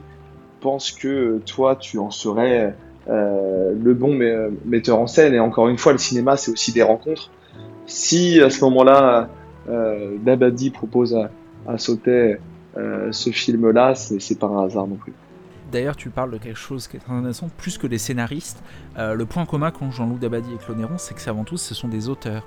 Alors, encore plus, c'est valable pour Claude Néron, pas pour Dabadi, il me semble. Euh, Sauter a adapté des, des, romans de Néron. Ouais. Puisque si je dis pas de bêtises, Vincent François, Paul et les autres est adapté d'un livre de Claude Néron dont le, le titre m'échappe malheureusement. Euh, c'est qu'il a la plupart de ses films finalement à partir des choses de la vie. Puisque je, je, vais pas dire que c'est une autre carrière avant, mais presque, où il est sur du film policier, qui va le servir à, construire sa personnalité de, réalisateur, de metteur en scène, mais qui présage quasiment pas en fait des thématiques et de, et de la mise en scène qui va suivre. Ils sont presque deux films à part, qui sont euh, demeurant que la story, qui est, très très bon. Euh, c'est un des meilleurs euh, films policiers des, années 60 à mes, yeux je vous le recommande parce qu'il est souvent, il est rarement cité. Je divague, je divague, mais je reviens là-dessus. C'est surtout qu'à partir de choses de la vie, il va faire beaucoup d'adaptations. En fait, il y a très peu de, scénarios originaux presque chez Sautet, et c'est une, force. Pour moi, c'est une force, mais ça peut être aussi un, désavantage. Ce, manque d'originalité combiné à sa mise en scène sobre, qui peut sembler vide pour les détracteurs, mais qui donne surtout en fait quelque chose à mes yeux, je sais pas ce que tu en penses, mais quelque chose un, peu de différent. On, sent une vraie influence littéraire dans, dans le cinéma de sauter, au-delà au du, scénario, je trouve. Je pense, euh, et, je pense que beaucoup le, seront d'accord avec nous, euh, une adaptation, je pense que c'est encore plus dur que de d'écrire un scénario original, en fait. Tous les plus grands, euh, d'ailleurs, metteurs en scène de l'histoire du cinéma sont des metteurs en scène qui ont su adapter les scénarios je pense à Kubrick, euh, bah je, pense euh, à Sautet, je pense même à, à Rapno. Rapno, bah, enfin bah, par exemple avec Cyrano, mais euh, je sais pas pourquoi je pense à ce film-là que j'adore. Adapter, c'est super dur, et parfois plus dur que même d'écrire euh, un scénario et une histoire originale. Après, forcément, écrire un scénario à partir d'une œuvre littéraire, c'est aussi la volonté de, de, traduire cette œuvre littéraire en images. Et donc, euh, même si, hein, tu vois, même les, dialogues de Dabadi dans Les choses de la vie, parce que c'est lui qui les écrit, je pense aux dialogues, euh, la conversation au restaurant où euh, ils s'engueulent, ou euh, dans, dans, dans, leur chambre, quand Romy Schneider, la fameuse scène où elle écrit à la machine à écrire, ou même dans la voiture, quand il fait nuit c'est des dialogues euh, qui sont des dialogues de livres en, réalité, c'est des longs dialogues où les, les deux répondent, enfin c'est souvent des, des, très longs dialogues et écrits minutieusement par, par, par Jean-Luc Dabadi. Et effectivement, il y a, y a, un truc très littéraire, surtout dans les... Enfin, c'est pas propre à tous les, à, à tous les films d'ailleurs de Sautet, je trouve que c'est le cas dans, dans, les choses de la vie et peut-être dans ses derniers films. Mais par exemple, euh, je trouve qu'un film comme Max et les Ferrailleurs, qui est d'ailleurs un peu un film à part, ça fait pas non plus euh, très littéraire comme mise en scène. Euh. César et Rosalie, si on veut aussi, ça fait très romanesque en fait. Il y, a, pas mal de ces, films qui font assez romanesque. C'est quelque chose, c'est une, euh, sonate, c'est, une, symphonie presque. Je me permets ce, glissement là-dessus parce qu'il y a beaucoup de, d'origine euh, littéraire. On met Max et les Ferrailleurs à part, qui est un film un peu à part on sera d'accord là-dessus en termes de mise en scène, en termes de thématique. Car finalement, comme point commun, juste l'équipe. Et on a parlé d'Abadi, on a parlé de Néron. Il faut qu'on parle d'une autre personne qui compte beaucoup. Quelque chose qui va de plus en plus s'affirmer les décennies durant, je trouve, c'est le travail de, de, de Sard euh, à la musique. Parce que le cinéma de Sauté est aussi un cinéma qui est très musical finalement, surtout sur les dernières années. Totalement. Et même, je pense que c'est le cas euh, dès le début. Il y, a un truc qui m'a marqué, c'est que moi, je suis un très très grand fan de Philippe Sard pour le coup. J'ai vu pas mal d'interviews de lui, même si c'est un personnage très particulier. Philippe Sard, il, dit que Sautet euh, voyait dans la musique et demandait à Sard, euh, et moi j'ai cette conception-là aussi du rapport compositeur-réal, euh, Sautet a demandé à Sard d'exprimer dans sa musique euh, l'arrière-pensée, enfin en tout cas ce que l'image ne pouvait pas dire, et ce que les dialogues ne pouvaient pas dire. Sachant que il y a beaucoup de plans euh, du cinéma de, de, Sautet où il n'y a pas de parole, où il y a des, et même s'il y a de l'action, il n'y a, pas, ça, ça peut rester assez contemplatif, euh, assez lent, euh, surtout dans ces films de la fin. Et au final, la mise en scène est assez musicale pour que la musique de Sard s'adapte parfaitement dessus. Et, et, en fait, quand on parle de Sautet, on peut pas ne pas parler de, de Sard parce que l'un va avec l'autre quoi.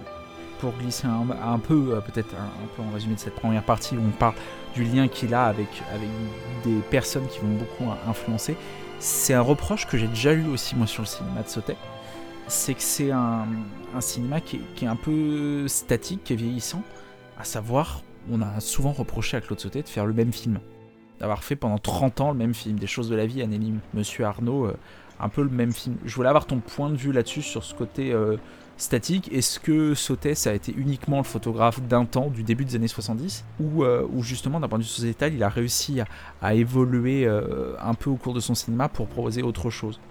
C'est vrai que, bon, après, c'est ça que j'apprécie aussi dans, ce cinéaste-là, c'est qu'il aborde de fond en comble une génération, une certaine période de la France, une certaine classe sociale également, et, il la travaille euh, avec des intrigues différentes, avec des comédiens différents, mais pas tant que ça non plus. C'est-à-dire que c'est des, comédiens qui sont souvent les mêmes, euh, qui se répètent souvent, et, comme c'était très justement dit dans, le chat, euh, c'est souvent, je pense, euh, il choisit ses comédiens aussi par leur ressemblance avec ce qu'il est.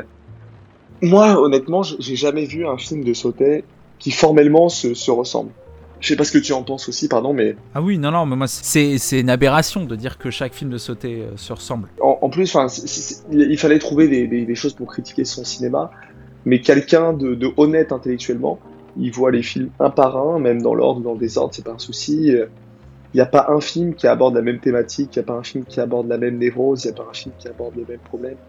Euh, même si, et, et ça c'est ça qui est super intéressant, c'est que ça aborde des problématiques réelles de couple, de d'amis, euh, de choses du quotidien, quoi. Et donc lui, c'est ça qui l'intéresse, c'est euh, les problèmes du quotidien. Les, trios amoureux, les trios familiaux, les amis, l'amitié qui se perd, l'amour, euh, la passion. En fait, lui, il a travaillé autour de ça pendant tous ses films, et il y a que ça qui, y a que ça qui l'intéressait. Mais en tout cas, il arrivait toujours à, à, aborder des intrigues différentes et des facettes et des personnalités différentes. Moi, je trouve que c'est une aberration, comme tu le dis, de, de, dire que tout se ressent chez lui, mais c'est souvent des gens qui n'ont pas vu euh, ces films, quoi. Puis il arrivait toujours à, à se renouveler. Euh, enfin, tu vois, il y, y, a quand même plusieurs phases chez lui. Enfin, il n'y a, pas un film identique. Et même euh, la fin, les, cinq, les 4-5 films qui, avec lesquels il termine, il prend même toute une nouvelle génération d'acteurs. Enfin, une nouvelle génération, il prend notamment Béard et, et Auteuil. Enfin, il s'est quand même renouvelé tout en euh, restant dans son style et dans ce qui l'intéressait, quoi. Ça veut dire euh, l'analyse, creuser euh, les disputes, les méandres, les péripéties du quotidien, quoi. Et effectivement, c'est une aberration de dire que, que, que, que tous ces films se ressemblent, c'est il y a aussi un truc, et on met le doigt dessus, et on va finir par en parler parce que le chat en parle. Euh, Claude Sautet, c'est évidemment beaucoup d'acteurs et d'actrices euh, marquantes. Tu as parlé d'Auteuil et de Béard sur les dernières années. Évidemment, il faut, citer Michel Piccoli, euh, acteur fétiche. Romy Schneider, et on me le rappelle dans le chat, il y a actuellement une rétrospective Romy Schneider à la Cinémathèque. Il y, a, il y a dans la carrière de, de une place qui est unique chez les acteurs, avec une forme d'acmé pour moi, euh, Michel Serrault dans ce dernier film qui joue Monsieur Arnaud, et c'est d'ailleurs euh, un rapprochement qu'on a fait, c'est que dire que Monsieur Arnaud et Michel Serrault dans ce film, c'est Claude Sautet. C'est, euh, c'est, on, sent un, vrai amour des acteurs, moi je trouve, dans le cinéma de Claude Sautet, avec pourtant des très belles performances, mais qui sont excepté peut-être Yves Montand, je trouve, dans ses rôles, euh, qui sont plutôt des performances quand même relativement à l'économie, d'une certaine manière. On n'est pas sur un, sur un cinéma qui est, qui est faste dans l'émotion. Les rôles d'Yves Montand euh, là-dessus, mais euh, parce que Yves Montand, parce que le caractère d'Yves Montand et tout, il l'explique très bien dans son livre d'ailleurs. C'est un rôle à l'économie. Comment toi, tu arrives à expliquer que des tels acteurs, toi qui travailles dans le milieu du cinéma, arrivent à aussi bien s'exprimer là-dessus, sur la relation quel lien entre sauter les acteurs et, et, et pourquoi c'est quasiment systématiquement une immense réussite Il y a un truc qui, qui à raison, c'était euh, à noter, c'est que les acteurs en même temps sont très importants dans, les films de Sautet. Il a toujours pris soigneusement le, euh, le soin d'ailleurs de, de, de, de, les choisir minutieusement dans, dans chaque film, pour chaque rôle. D'ailleurs, il prenait souvent des acteurs très névrosés, comme ses personnages, comme les personnages de ses films, parce que c'est ça qui l'intéressait mais en même temps, c'est pas des films d'acteurs ces films. C'est ça qui est assez étonnant. Pourtant, il y a des figures, euh, Piccoli, bon, c'est que des grands acteurs hein, avec qui il a tourné. Puis euh, au-delà de, de, de, grands acteurs, c'est des acteurs tourmentés, névrosés, bouleversants, quoi. Piccoli, Romy Schneider, euh, Montand, enfin Reggiani, Depardieu, euh, je pense à Sami Frey, Léa Massari, etc. C'est que des, des, des, acteurs ultra névrosés, même Patrick Devers d'ailleurs, euh, super névrosés mais en même temps qui ont su garder leur place de personnages du quotidien.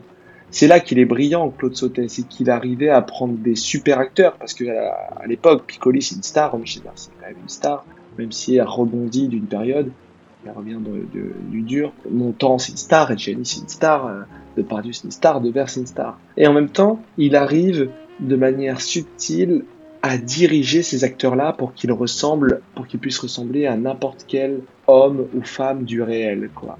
Pour que ça puisse. Et c'est pour ça que ça nous touche. C'est que quand Devers joue, il joue un Devers, il joue un homme euh, qui pourrait être nous, euh, enfin plutôt nos, pères ou nos oncles. Même Romy Schneider, ça pourrait être notre mère ou notre grand-mère. Il arrive, enfin, il, il pas de star dans ses films, et c'est ça qui, c'est pour ça que c'est un très grand metteur en scène pour moi, c'est qu'il arrive à prendre des acteurs qui étaient quand même des, des gros acteurs, et puis en plus, on sait qu'il était friand euh, de vouloir prendre de par Dieu, de Neuve, etc. Il y a plein de choses qui ne se sont pas faites. Mais en même temps, il, arrivait à, rendre les acteurs, euh, à les faire redescendre, et je pense qu'il prenait beaucoup de plaisir à, jouer pour lui. Par Samy Frey, je crois que c'est pas très bien passé. Mais en tout cas, à les faire jouer comme des personnes du réel, du quotidien. Ils n'étaient pas stars dans ces films, c'est pas des films d'acteurs. C'est ça, et c'est un, metteur en scène qui, qui choisissait euh, très minutieusement ses acteurs et qui écrivait les rôles pour. Et c'est une anecdote que Auteuil disait justement pour un de leurs rôles. Je sais plus si c'est un cœur en hiver ou si c'est l'autre rôle. J'oublie le nom qui disait qu'en en fait euh, Sauté lui avait proposé ce rôle que, et que lui, euh, lui n'y croyait pas, il ne pensait pas être capable de jouer et que devant, euh, devant l'insistance, c'était pour quelques jours avec moi, voilà. Devant l'insistance de Sauté, il était là-dessus et, c'était une révélation pour Auteuil qui était un, acteur de comédie à l'époque, parce qu'il était surtout connu pour les sous-doués. Et en fait, on doit presque la carrière dramatique d'Auteuil à, à, Sauté qui a cru dessus et c'est cette manière non pas forcément, on, pourrait dire, à, contre-courant. C'était aussi une remarque qu'on aurait pu faire avec euh, Romy Schneider, qui avec les rôles de sauté ont beaucoup aidé Romy Schneider à sortir, euh, sortir de l'image de la princesse Sissi, au-delà de leur grande amitié. On peut penser contre-courant, moi j'ai tendance à penser que, que c'est justement c'est bien dans le courant et sauter et, on va peut-être revenir sur un autre point, c'est pour moi ça a l'air en tout cas, euh, c'est des films de grands perfectionnistes c'est quelqu'un qui est un vrai amoureux du cinéma, de son cinéma. Et en fait, moi, quand on fait le reproche à Sautet de, de cinéaste de l'économie, euh, moi j'entends plutôt un cinéaste qui est intelligent parce que c'est quelqu'un qui sait comment faire son cinéma, qui sait qu'il n'a pas besoin de trop en faire, mais qui doit bien le faire. Et, c'est quelqu'un qui, qui, est plus intéressé par la qualité de ce qu'il fait que par la quantité de ce qu'il fait. On n'est pas sur un cinéaste euh, qui fait des films forcément d'une longueur, il n'y a pas un sauté qui fait plus de 3 heures, c'est pas quelqu'un qui est forcément quantitatif c'est quelqu'un qui a été capable de travailler très vite, mais pas forcément euh, en faisant beaucoup de quantité, mais c'est quelqu'un qui cherchait à maximiser tous les points euh, visuels, sonores, d'écriture, de jeu. C'était un cinéaste qui était vraiment passionné. Je sais pas ce que tu en penses, ce côté un peu cinéaste perfectionniste. Je pense que c'était un grand, perfectionniste et parfois même un peu autiste sur certains aspects de, son travail au, sens noble du terme. Tu vois, j'ai une anecdote par exemple de Les choses de la vie il avait euh, une version de montage qu'il a pas arrêté de bouleverser pendant des mois, quoi. Et c'est d'ailleurs euh, sa rencontre avec euh, avec Philippe Sard, Philippe Sard qui voit le montage. Après, ce que c'est vrai, c'est Philippe Sard qui raconte ça. Mais que tu vois cette scène de l'accident, il savait pas s'il fallait la mettre au début, à la fin, au milieu. Là, et puis il y a Philippe Sard qui lui dit mais non, en fait, il faut la couper en morceaux et la mettre tout au long du film. Puis il y a pas mal de films qu'il a repoussé parce qu'il avait peur de les sortir. Je pense que c'était un grand, grand, grand, grand timide, un grand craintif, un mec qui avait pas du tout confiance en lui, et du coup euh, qui était extrêmement perfectionniste pour se sécuriser. D'ailleurs, j'ai pas trouvé euh, vraiment de, de, de, de sources euh, objectives qui parlent de l'ambiance sur ses tournages, etc. Si ce n'est que il y a quand même un film qui, est, qui, qui, a failli être annulé et qui est parti en immense grève. c'est Mado, je crois, si je dis pas de bêtises, où il y a eu des énormes grèves. Enfin, les, techniciens n'en pouvaient plus. Mais bon, après, ce qu'on trouve aussi, c'est que Romy Schneider adorait tourner avec Sautet. Enfin, on sait jamais tant qu'on n'y était pas. Mais je pense que ça devait pas être un metteur en scène facile. Quoi. Je pense que ça devait pas être un metteur en scène. Pour Mado, si mes souvenirs sont bons, c'était une période un peu de grève et ils avaient dû tourner euh, cette scène à la fin du film où ils s'enlisent avec la voiture dans la boue. Ils devaient être sur les bornes de la Marne, il me semble. Et ça a été un enfer à tourner. La scène, elle a pris plusieurs jours. Il y en a des membres du tournage qui sont tombés malades et tout. Et, il me semble que c'est à cause de ça qu'il y a eu une grève sur le tournage. Euh, Sauté était réputé comme un cinéaste relativement dur sur le plateau. Pas forcément méchant. Je pense par exemple à quelqu'un comme Moki qui avait pas forcément une très bonne réputation. On a des vidéos qui tournent. C'était pas dans ce, dans ce sens-là, c'est qu'il transmettait cette exigence euh, à, à, tout le monde. Telle exigence, et tu parlais du montage, et c'est une anecdote euh, Sauté disait qu'il retouchait les montages de ses films à chaque diffusion télévisuelle. Ah ouais, tu vois, ça m'étonne pas. Je connaissais pas ça. C'est-à-dire que lorsque vous voyez un, à l'époque un Sauté en salle, que vous le revoyez quelques mois après euh, à la télévision, que vous le revoyez 10-15 ans après parce que euh, une chaîne de télévision a décidé de repasser du Sauté, il se peut qu'il recoupé, il rajoutait une ou deux secondes sur un plan, il remodifiait une scène parce qu'il il avait cette forme d'exigence envers lui-même. Après, cette exigence, il avait, ça amenait parfois à presque être un peu, un peu facile par moment. Il parle aussi, euh, il y, a beaucoup de motifs aussi dans, le cinéma de Sautet. Par exemple, qu'est-ce que serait un film de Sautet sans une scène de pluie? Qu'est-ce que serait un film de Sautet sans une scène dans un café parisien où euh, ils euh, et tout? C'est aussi un reproche qui a été fait à Sautet. Et quand on creuse un peu le, cinéma de Sautet, on, voit que ça peut sembler être un motif un peu répétitif, une base dans le livre rigole un peu et à chaque film euh, dit à sauter, mais euh, là aussi vous avez mis de la pluie euh, et tout. C'est un motif qui est récurrent et, Et euh, rappelle que chaque motif, c'est avant tout euh, pour transmettre des sentiments qu'il arrive qui, qui, dans son intention fait, fait, euh, fait différer. Ça peut, être, ça peut être choisi comme une rupture, ça, veut être, ça peut être choisi comme un, portrait. Je sais pas s'il y a d'autres motifs, toi, qui t'ont vraiment marqué dans le cinéma de. Moi, je, je t'ai donné les deux qui m'ont plus marqué peut-être qu'il y a d'autres choses. Et comment toi, tu, tu vois ce, motif C'est un peu ses obsessions presque, d'une certaine manière, de sauter là-dessus. Comment toi, tu, tu le vois dans son cinéma? Bah, moi, c'est vrai que ça va être encore un peu plus généraliste, mais tu parlais de certaines scènes. Euh, lui, les scènes de nuit où il pleut, ça le fascine. Euh, les scènes de voiture, les scènes de repas, les scènes où les gens fument. Euh, il y a beaucoup de scènes où les gens sont autour d'une table. En fait, je pense qu'au-delà de ça, ce qu'il aime, c'est filmer les gens dans leur quotidien. Parce que c'est vrai que au final, euh, dans les films, de, dans la plupart de ces films, il n'y a pas de très grandes intrigues, quoi. Même, moi, c'est mon film préféré, euh, Les choses de la vie. Bon, il y, a, un accident, mais a une espèce de fil rouge parce qu'il faut bien que ça se termine comme ça. Mais sinon, c'est simplement un couple qui, s'engueule, enfin qui vit une crise, mais qui s'aime, qui sait plus le dire. Et il y a une autre femme à côté, il y a du désir ailleurs, etc. Tous ces films, quasiment, euh, partent d'intrigues pas si importantes que ça, mais en fait, ces intrigues sont des justifications pour aborder euh, le quotidien et les péripéties du quotidien des gens. Et en fait, moi, c'est ça qui, qui m'intéresse aussi, et, et j'espère euh, pouvoir continuer dans, dans ce sens-là, parce que c'est vraiment ça qui me fascine. Et c'est ça que j'aime chez Sautel, c'est que lui, son motif principal et, et ce qui le, c'est simplement les gens en fait. C'est euh, les problèmes du quotidien, les, les, problèmes relationnels entre les gens, euh, les problèmes de couple, les problèmes d'amitié, les problèmes de désir. Et c'est ce qu'il y a de, de plus beau parce que ça nous parle à tous. Et c'est pour ça que je pense qu'on est autant bouleversé par, son cinéma c'est un cinéma qui est bouleversant et, je, trouve que tu, tu résumes bien là-dessus. On, a un peu passé, on est un peu passé euh, de point en point, de, de point d'accroche au cinéma de Sautet pour rappeler que c'est un cinéma bouleversant, c'est un, un, cinéma du quotidien peut-être. Et c'est peut-être ça le, le, vrai fil rouge en fait de, du cinéma de Claude Sautet, c'est que c'est un cinéma des gens et c'est un cinéaste qui est profondément humain qui a toujours été humain, parce que je, reviens un peu sur euh, Classe Touriste et, L'Arme à Gauche, qui sont ses deux premiers films, et c'est une critique qui avait été faite là-dessus. Euh, c'est un cinéaste qui était. C'était une place d'humain, humaniste, qui était, qui était rare euh, dans, le cinéma, euh, dans le cinéma à l'époque, dans le format policier, notamment toute l'introduction à Milan de, de Classe Touriste. On peut dire que dans, le film policier français, il y a eu un avant et un après après ce passage-là. Euh, Claude Sautet en était très fier d'ailleurs.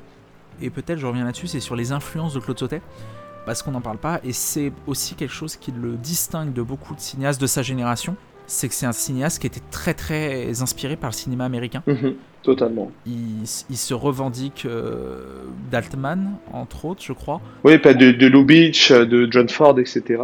Raoul Walsh. Howard Hawks aussi, si je dis pas de bêtises, qu'il cite comme influence. Il le dit euh, dès Classe Touriste, c'est très marqué en fait, et ça vient infuser un peu plus euh, ensuite encore euh, dans son cinéma, c'est que qu'il s'est plus presque inspiré du cinéma américain que du cinéma français, et après ce qui a amené en fait des, des motifs, ou en tout cas une, une manière de, de, voir les films, qui était pas forcément très présente à l'époque en, France et qu'il a, euh, je vais pas dire américanisé d'une certaine manière le cinéma français parce que c'est presque un, gros mot ça, ça aujourd'hui, mais il a amené une autre sensibilité, une, autre influence qui contribue, je pense aussi, je sais pas ce que tu en penses Pierre, au côté un peu unique de, du cinéma de sauter euh, de son époque. Bah euh, ouais, ce qui, ce, qui est, ce qui est assez intéressant, c'est que tout comme tu le disais, lui, ses influences, et lui, il disait toujours, je suis pas, je, je suis pas un grand cinéphile. Et ça, c'est super euh, intéressant parce que dire ça quand tu es un, réalisateur de son, époque, c'est assez. Euh, enfin, c'est très culotté et assez osé et en final très honnête. Euh, même s'il disait, moi j'avais lu un truc où il disait Je reste, je suis très admiratif de Godard, de Chabrol, puis il était ami avec, avec Truffaut. D'ailleurs, c'est pour ça que Truffaut avait une, une grande tendresse pour Sautet et, et pour son cinéma.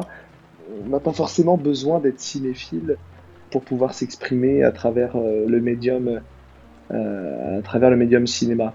Même si euh, je disais aussi que il, aimait beaucoup Ozu, Mizoguchi, enfin qu'il aimait aussi Fritz Lang, Fellini et compagnie. Donc je pense qu'il avait quand même une certaine, une certaine culture. Mais ses références étaient complètement différentes de celles de Godard ou de, ou des autres réalisateurs de la nouvelle vague en fait. Donc peut-être que c'était un des seuls réalisateurs à l'époque qui n'était pas un grand cinéphile et qui faisait du cinéma avec euh, ce qu'il trouvait euh, intéressant dans le quotidien des gens quoi. C'est certainement une des causes pour lesquelles il, est resté à la marge à la fois dans son cinéma et aussi dans l'industrie euh, des autres réals de cette époque. On, on, a bien magnifiquement parlé des influences de Sauté, mais peut-être euh, quel héritage a laissé euh, Claude Sautet, quelle influence là-dessus, parce que on l'a vu très critiqué, euh, très critiqué à son époque. Moi, je pense quand même que cette américanisation de son cinéma, entre guillemets, fait aussi partie des raisons pour lesquelles il est critiqué. Est-ce que toi, tu as ressenti une influence après, après Claude Sautet qu'il a pu inspirer? Je sais que Tavernier disait que c'était grâce à Claude Sautet, grâce à Class to et grâce à l'aide de Claude Sautet qu'il a pu lancer sa carrière de réalisateur si ça peut être considéré comme son influence, c'est déjà une immense influence et on le remercie d'avoir euh, avoir permis à Bertrand Tavernier de, nous offrir ces, films. Mais est-ce que tu vois peut-être pas plus large en termes d'influence euh? Euh, C'est vrai que ça serait une information qui serait super intéressante de savoir le nombre de personnes qui se revendiquent aujourd'hui, enfin en tout cas être influencées par Claude Sautet. je pense qu'aujourd'hui c'est un, réalisateur qui revient euh, sur le devant de la scène et c'est super. Euh, nous, en étant actifs sur, Twitter, on voit bien que beaucoup euh, maintenant parlent des films quand ils ressortent. Il y a eu des rétros et puis les films ont été sur Netflix et compagnie, donc on en a beaucoup parlé. Puis il y a pas mal de, je pense, de cinéastes qui se sont exprimés là-dessus. mais tu vois, là j'ai un exemple très concret, très récent. dans le dernier épisode de Foria, la série Star, euh, le réalisateur dont le nom m'échappe a mis euh, la musique des choses de la vie, puis il a dit après que, que ce film-là c'était un, un, de ses films préférés.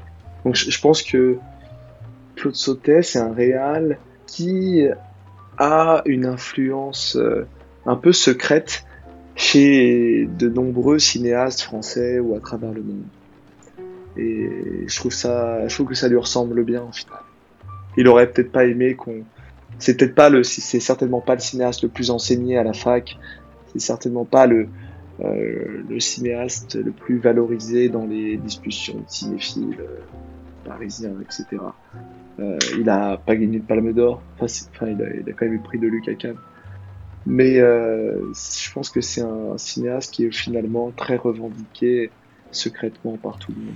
Et qu'il le sera davantage. Je pense que c'est encore, c'est très beau qu'en fait, à titre posthume, il y a des jeunes comme nous et des plus jeunes qui puissent découvrir ces films sur Netflix ou ailleurs et qui, qui soient bouleversés. Je pense que lui serait très heureux. Tu en parlais au début, tu, tu fais partie des cinéastes influencés par Claude Sautet. Tu nous l'as avoué en exclu dans l'apéro ciné que tu étais influencé par Claude Sautet. Euh, tu parlais du prix de Luc, il a aussi, euh, si je dis pas de bêtises, un, un lion d'argent à la Mostra. Mais pour son dernier film, je crois. C'est pour Nelly ou c'est pour Un cœur en hiver? Il me semblait que c'était pour Un cœur en hiver il me semble aussi, peut-être que tu sais mieux que moi et tu en parlais avec, Euphoria, il a presque été plus marqué par l'étranger que par la France dans ses influences. Est-ce qu'il n'a pas, euh, en guise de vice-versa, en, guise de retour de la médaille, pas plus marqué à l'étranger que euh, chez nous? Au passage, je profite que le Lion d'Argent, c'était pour un cœur en hiver. Euh, honnêtement, je sais pas. J'ai pas d'informations. Faudrait demander aux, aux metteurs en scène euh, étrangers euh, ce qu'ils en pensent. Toujours est-il que euh, je me enfin, notamment les choses de la vie et la musique de Philippe Sard, elle était encore mise en lumière au Festival Lumière l'année dernière et tout le monde la chantait. On entend régulièrement cette chanson qui est, qui est pour moi la, la, plus belle de l'histoire du, du cinéma, peut-être mondial d'ailleurs, dont l'histoire est folle. Hein. D'ailleurs, on, pourra, on pourrait en parler hein, de cette chanson de, de, de Philippe Sard euh, je sais pas si on peut prendre 5 minutes pour en parler.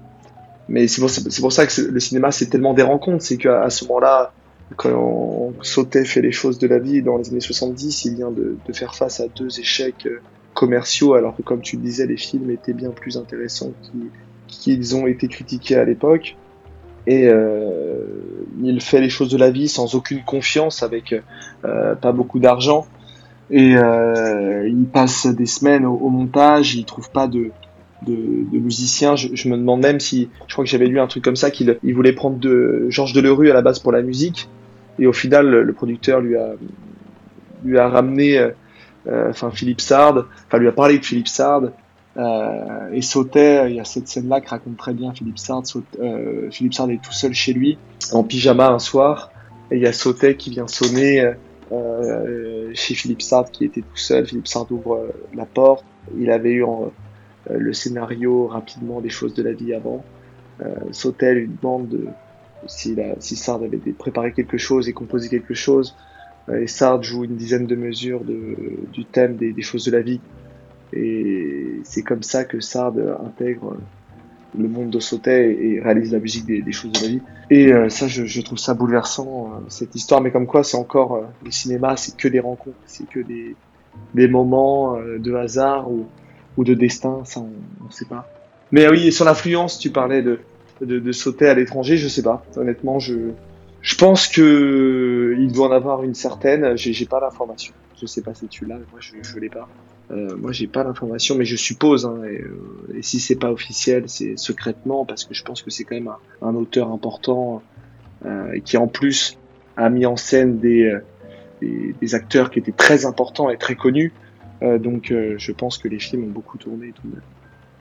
Il me semblait d'avoir lu une fois. Alors, ça va être très vague parce que j'ai des souvenirs lointains de, cette anecdote, mais il me semblait qu'il était c'était Max et les Ferrailleurs qui avait été projeté, euh, il me semble, dans les années 90 à, à New York, qui avait complètement euh, euh, fait un carton là-bas au moment de sa sortie, qui s'avait lancé une, une sauté mania à, New York dans les clans cinéphiles et, que, que Claude Sauté avait été lui-même assez surpris, assez surpris de ça. Alors l'anecdote est, est, à revérifier, elle, est, elle est sous le couvert des modifications de ma mémoire on commence à avoir fait le tour de Claude Sautet, on, à avoir brisé un peu cette, cette carapace de, de, ce cliché de, de film de films bourgeois, de, de films statiques, euh, qui a mal vieilli, qui est ancré dans un, dans un temps qui était déjà révolu à l'époque où le film sortait, euh, qui au final est un cinéaste qui est bien plus profond, bien plus diversifié, bien plus intéressant euh, qu'il n'y paraît.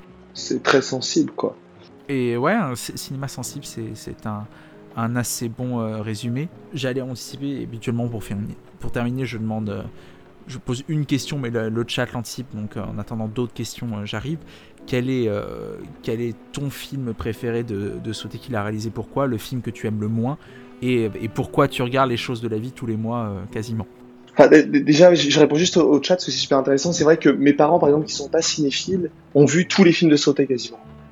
Et c'est aussi symptomatique d'une époque où les grands films de cinéma étaient à la télé et ça, s'est perdu. Et ça, c'est assez symboliquement, c'est fort. C'est-à-dire que, enfin, plein de gens qui n'étaient pas cinéphiles, qui regardaient la télé comme beaucoup parce qu'il y avait que ça à voir, à faire et c'était pas cher, c'était gratuit quasiment. Euh, pouvaient voir les grands films de Sautet, les Truffaut, les Piala. Euh, donc il y a beaucoup de non cinéphiles qui ont vu ces films-là et ça c'est formidable et c'est plus le cas aujourd'hui. Euh, pourquoi je regarde ce film? J'ai eu une rencontre avec ce film en plus que j'ai pas découvert au cinéma. Euh, j'aurais eu, euh, j'aurais voulu avoir cette chance. D'ailleurs, j'ai loupé deux trois fois en reprise à Paris ces dernières années et je m'en suis voulu. J'ai vu ce film et c'est un des seuls films qui m'a fait pleurer, mais réellement pleurer. Il y a une rencontre avec ce film qui est, inexplicable. Il y a plein de choses qui m'ont fait penser à, ma vie personnelle, euh, il y a une telle mélancolie, c'est ça on a oublié de le dire, mais Claude Sautet c'est le réalisateur de la mélancolie. C'est tout, toute son, son, toute son histoire personnelle et sa, son œuvre. Ce n'est qu'une longue balade euh, mélancolique à travers euh, des personnages et la vie quotidienne de, de, de ceux-là. Sautet, c'est le réalisateur mélancolique par excellence. Et c'est un peu con de dire ça, et moi je me définis un petit peu comme mélancolique, enfin comme on l'est, comme on est beaucoup à l'aide d'ailleurs.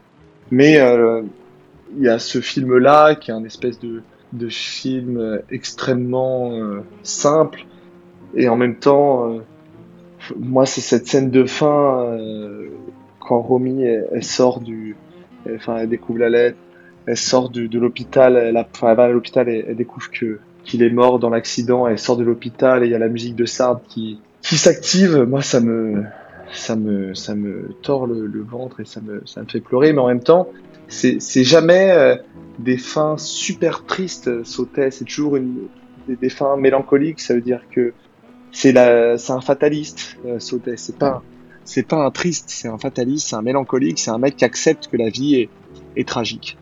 Je pense que c'est ce qu'on essaye tous un peu euh, d'éviter quand on est jeune, on a surtout dans des périodes comme ça, post-Covid et tout, on essaye de, de, de, de faire en sorte qu'oublier d'oublier que la vie est tragique, qu'on finit par mourir, etc. Et qu'il y a plein de choses qui, qui sont dures à vivre. Et lui, euh, Sautet, c'est un mec qui aimait euh, montrer aux gens que la vie, bah, elle est comme ça, elle est tragique, elle est triste souvent.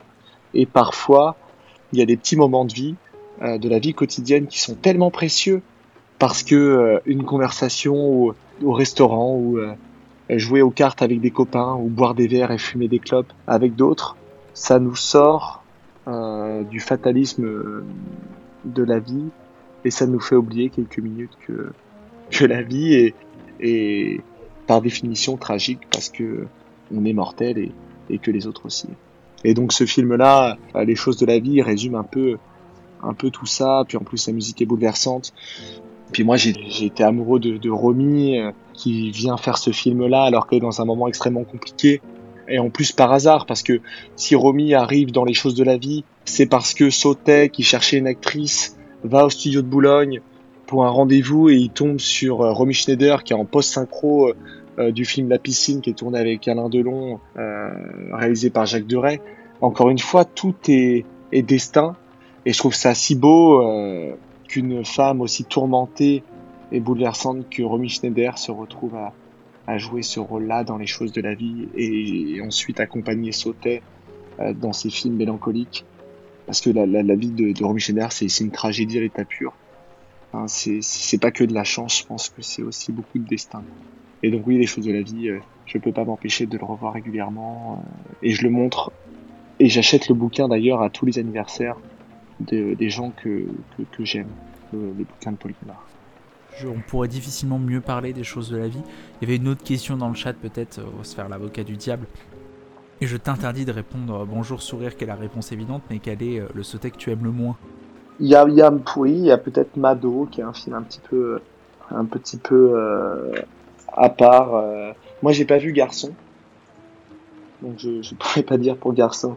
Après, il y en a un que, que, les gens ont beaucoup aimé, qui a, fait qui a eu un grand succès, c'est euh, Vincent, François, euh, Paul et les autres, et qui, moi, n'est pas euh, Sautet préféré, alors que c'est un des plus grands succès commerciaux, je crois, de, de Sautet. Moi, un, que j'aime énormément, c'est César et Rosalie, enfin même Max et les d'ailleurs. Mais César, et Rosalie, je trouve que ça symbolise tellement le cinéma de Sautet, quoi, cette scène de fin où euh, les deux qui se battent pour la même femme se retrouvent euh, alliés euh, et bienveillants entre eux, euh, fatalistes. Enfin, je trouve, je, ça bouleversant. Mais oui, peut-être. En fait, j'aime tout chez, chez Sautet, mais ça dépend des jours. Quoi. Ça me fait mal d'entendre ce que tu dis sur Vincent, François Paul et les autres, qui est un de mes, qui est mon préféré avec César et Rosalie.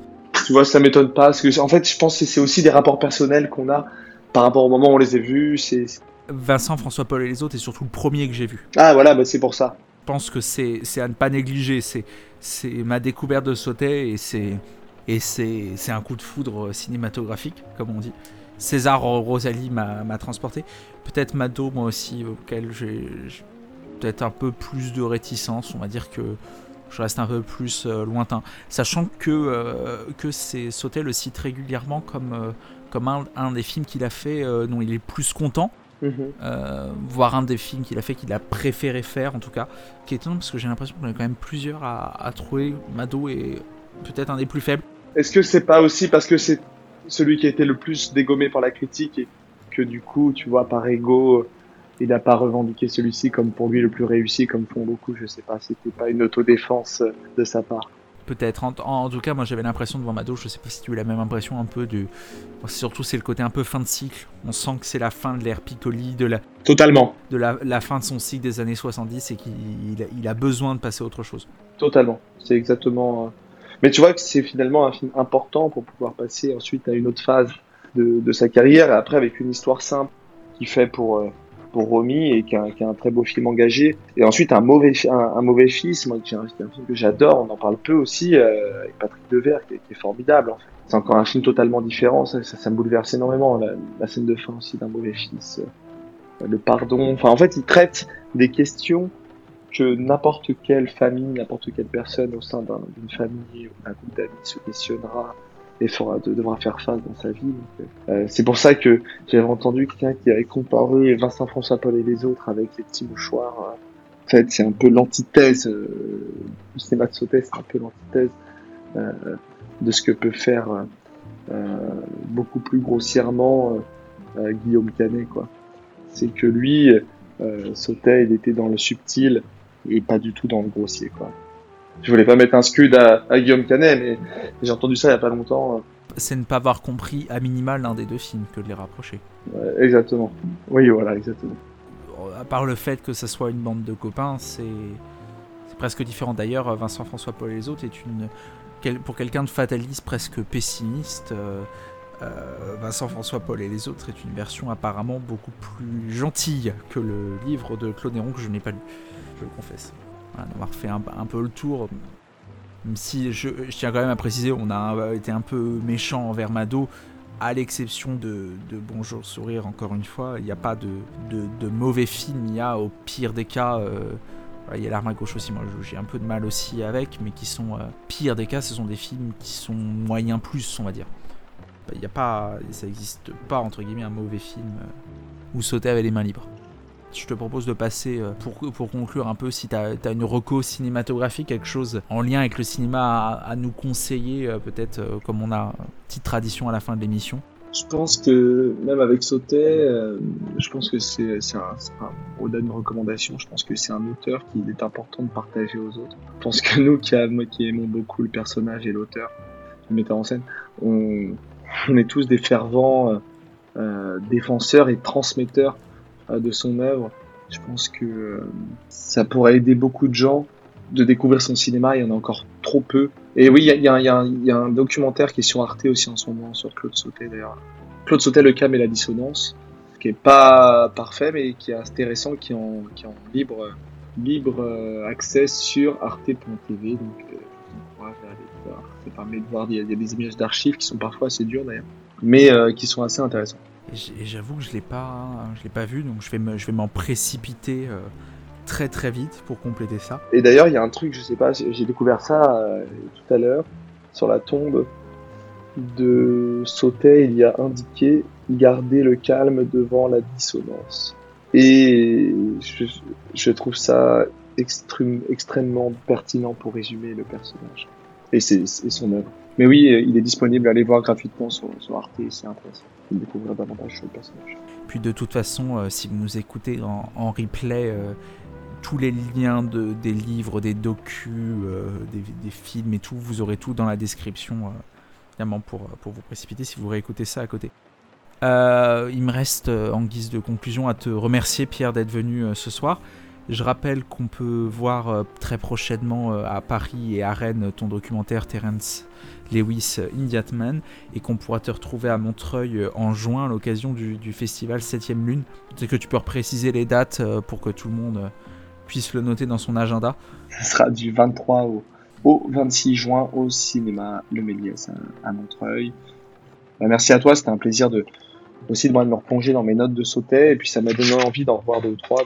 Je pense que mes prochaines semaines vont s'articuler autour de revoir quelques petits sautets et aussi bouquiner autour de, son œuvre. Merci à tous d'être euh, venus là pour, euh, pour écouter l'émission. C'était un vrai plaisir. On se retrouve dans, quelques jours avec euh, Gorkab pour revenir un peu sur l'histoire folle, non pas d'un réalisateur, mais d'un studio, puisqu'on parlera des studios Pixar et de leur héritage dans quelques, jours. Et il me reste à vous souhaiter une bonne fin de soirée, une bonne semaine, qu'on espère plein de cinéma, plein de cinéma de, de Claude Sautet. Puis à très vite pour un, pour un nouvel apéro ciné. Salut tout le monde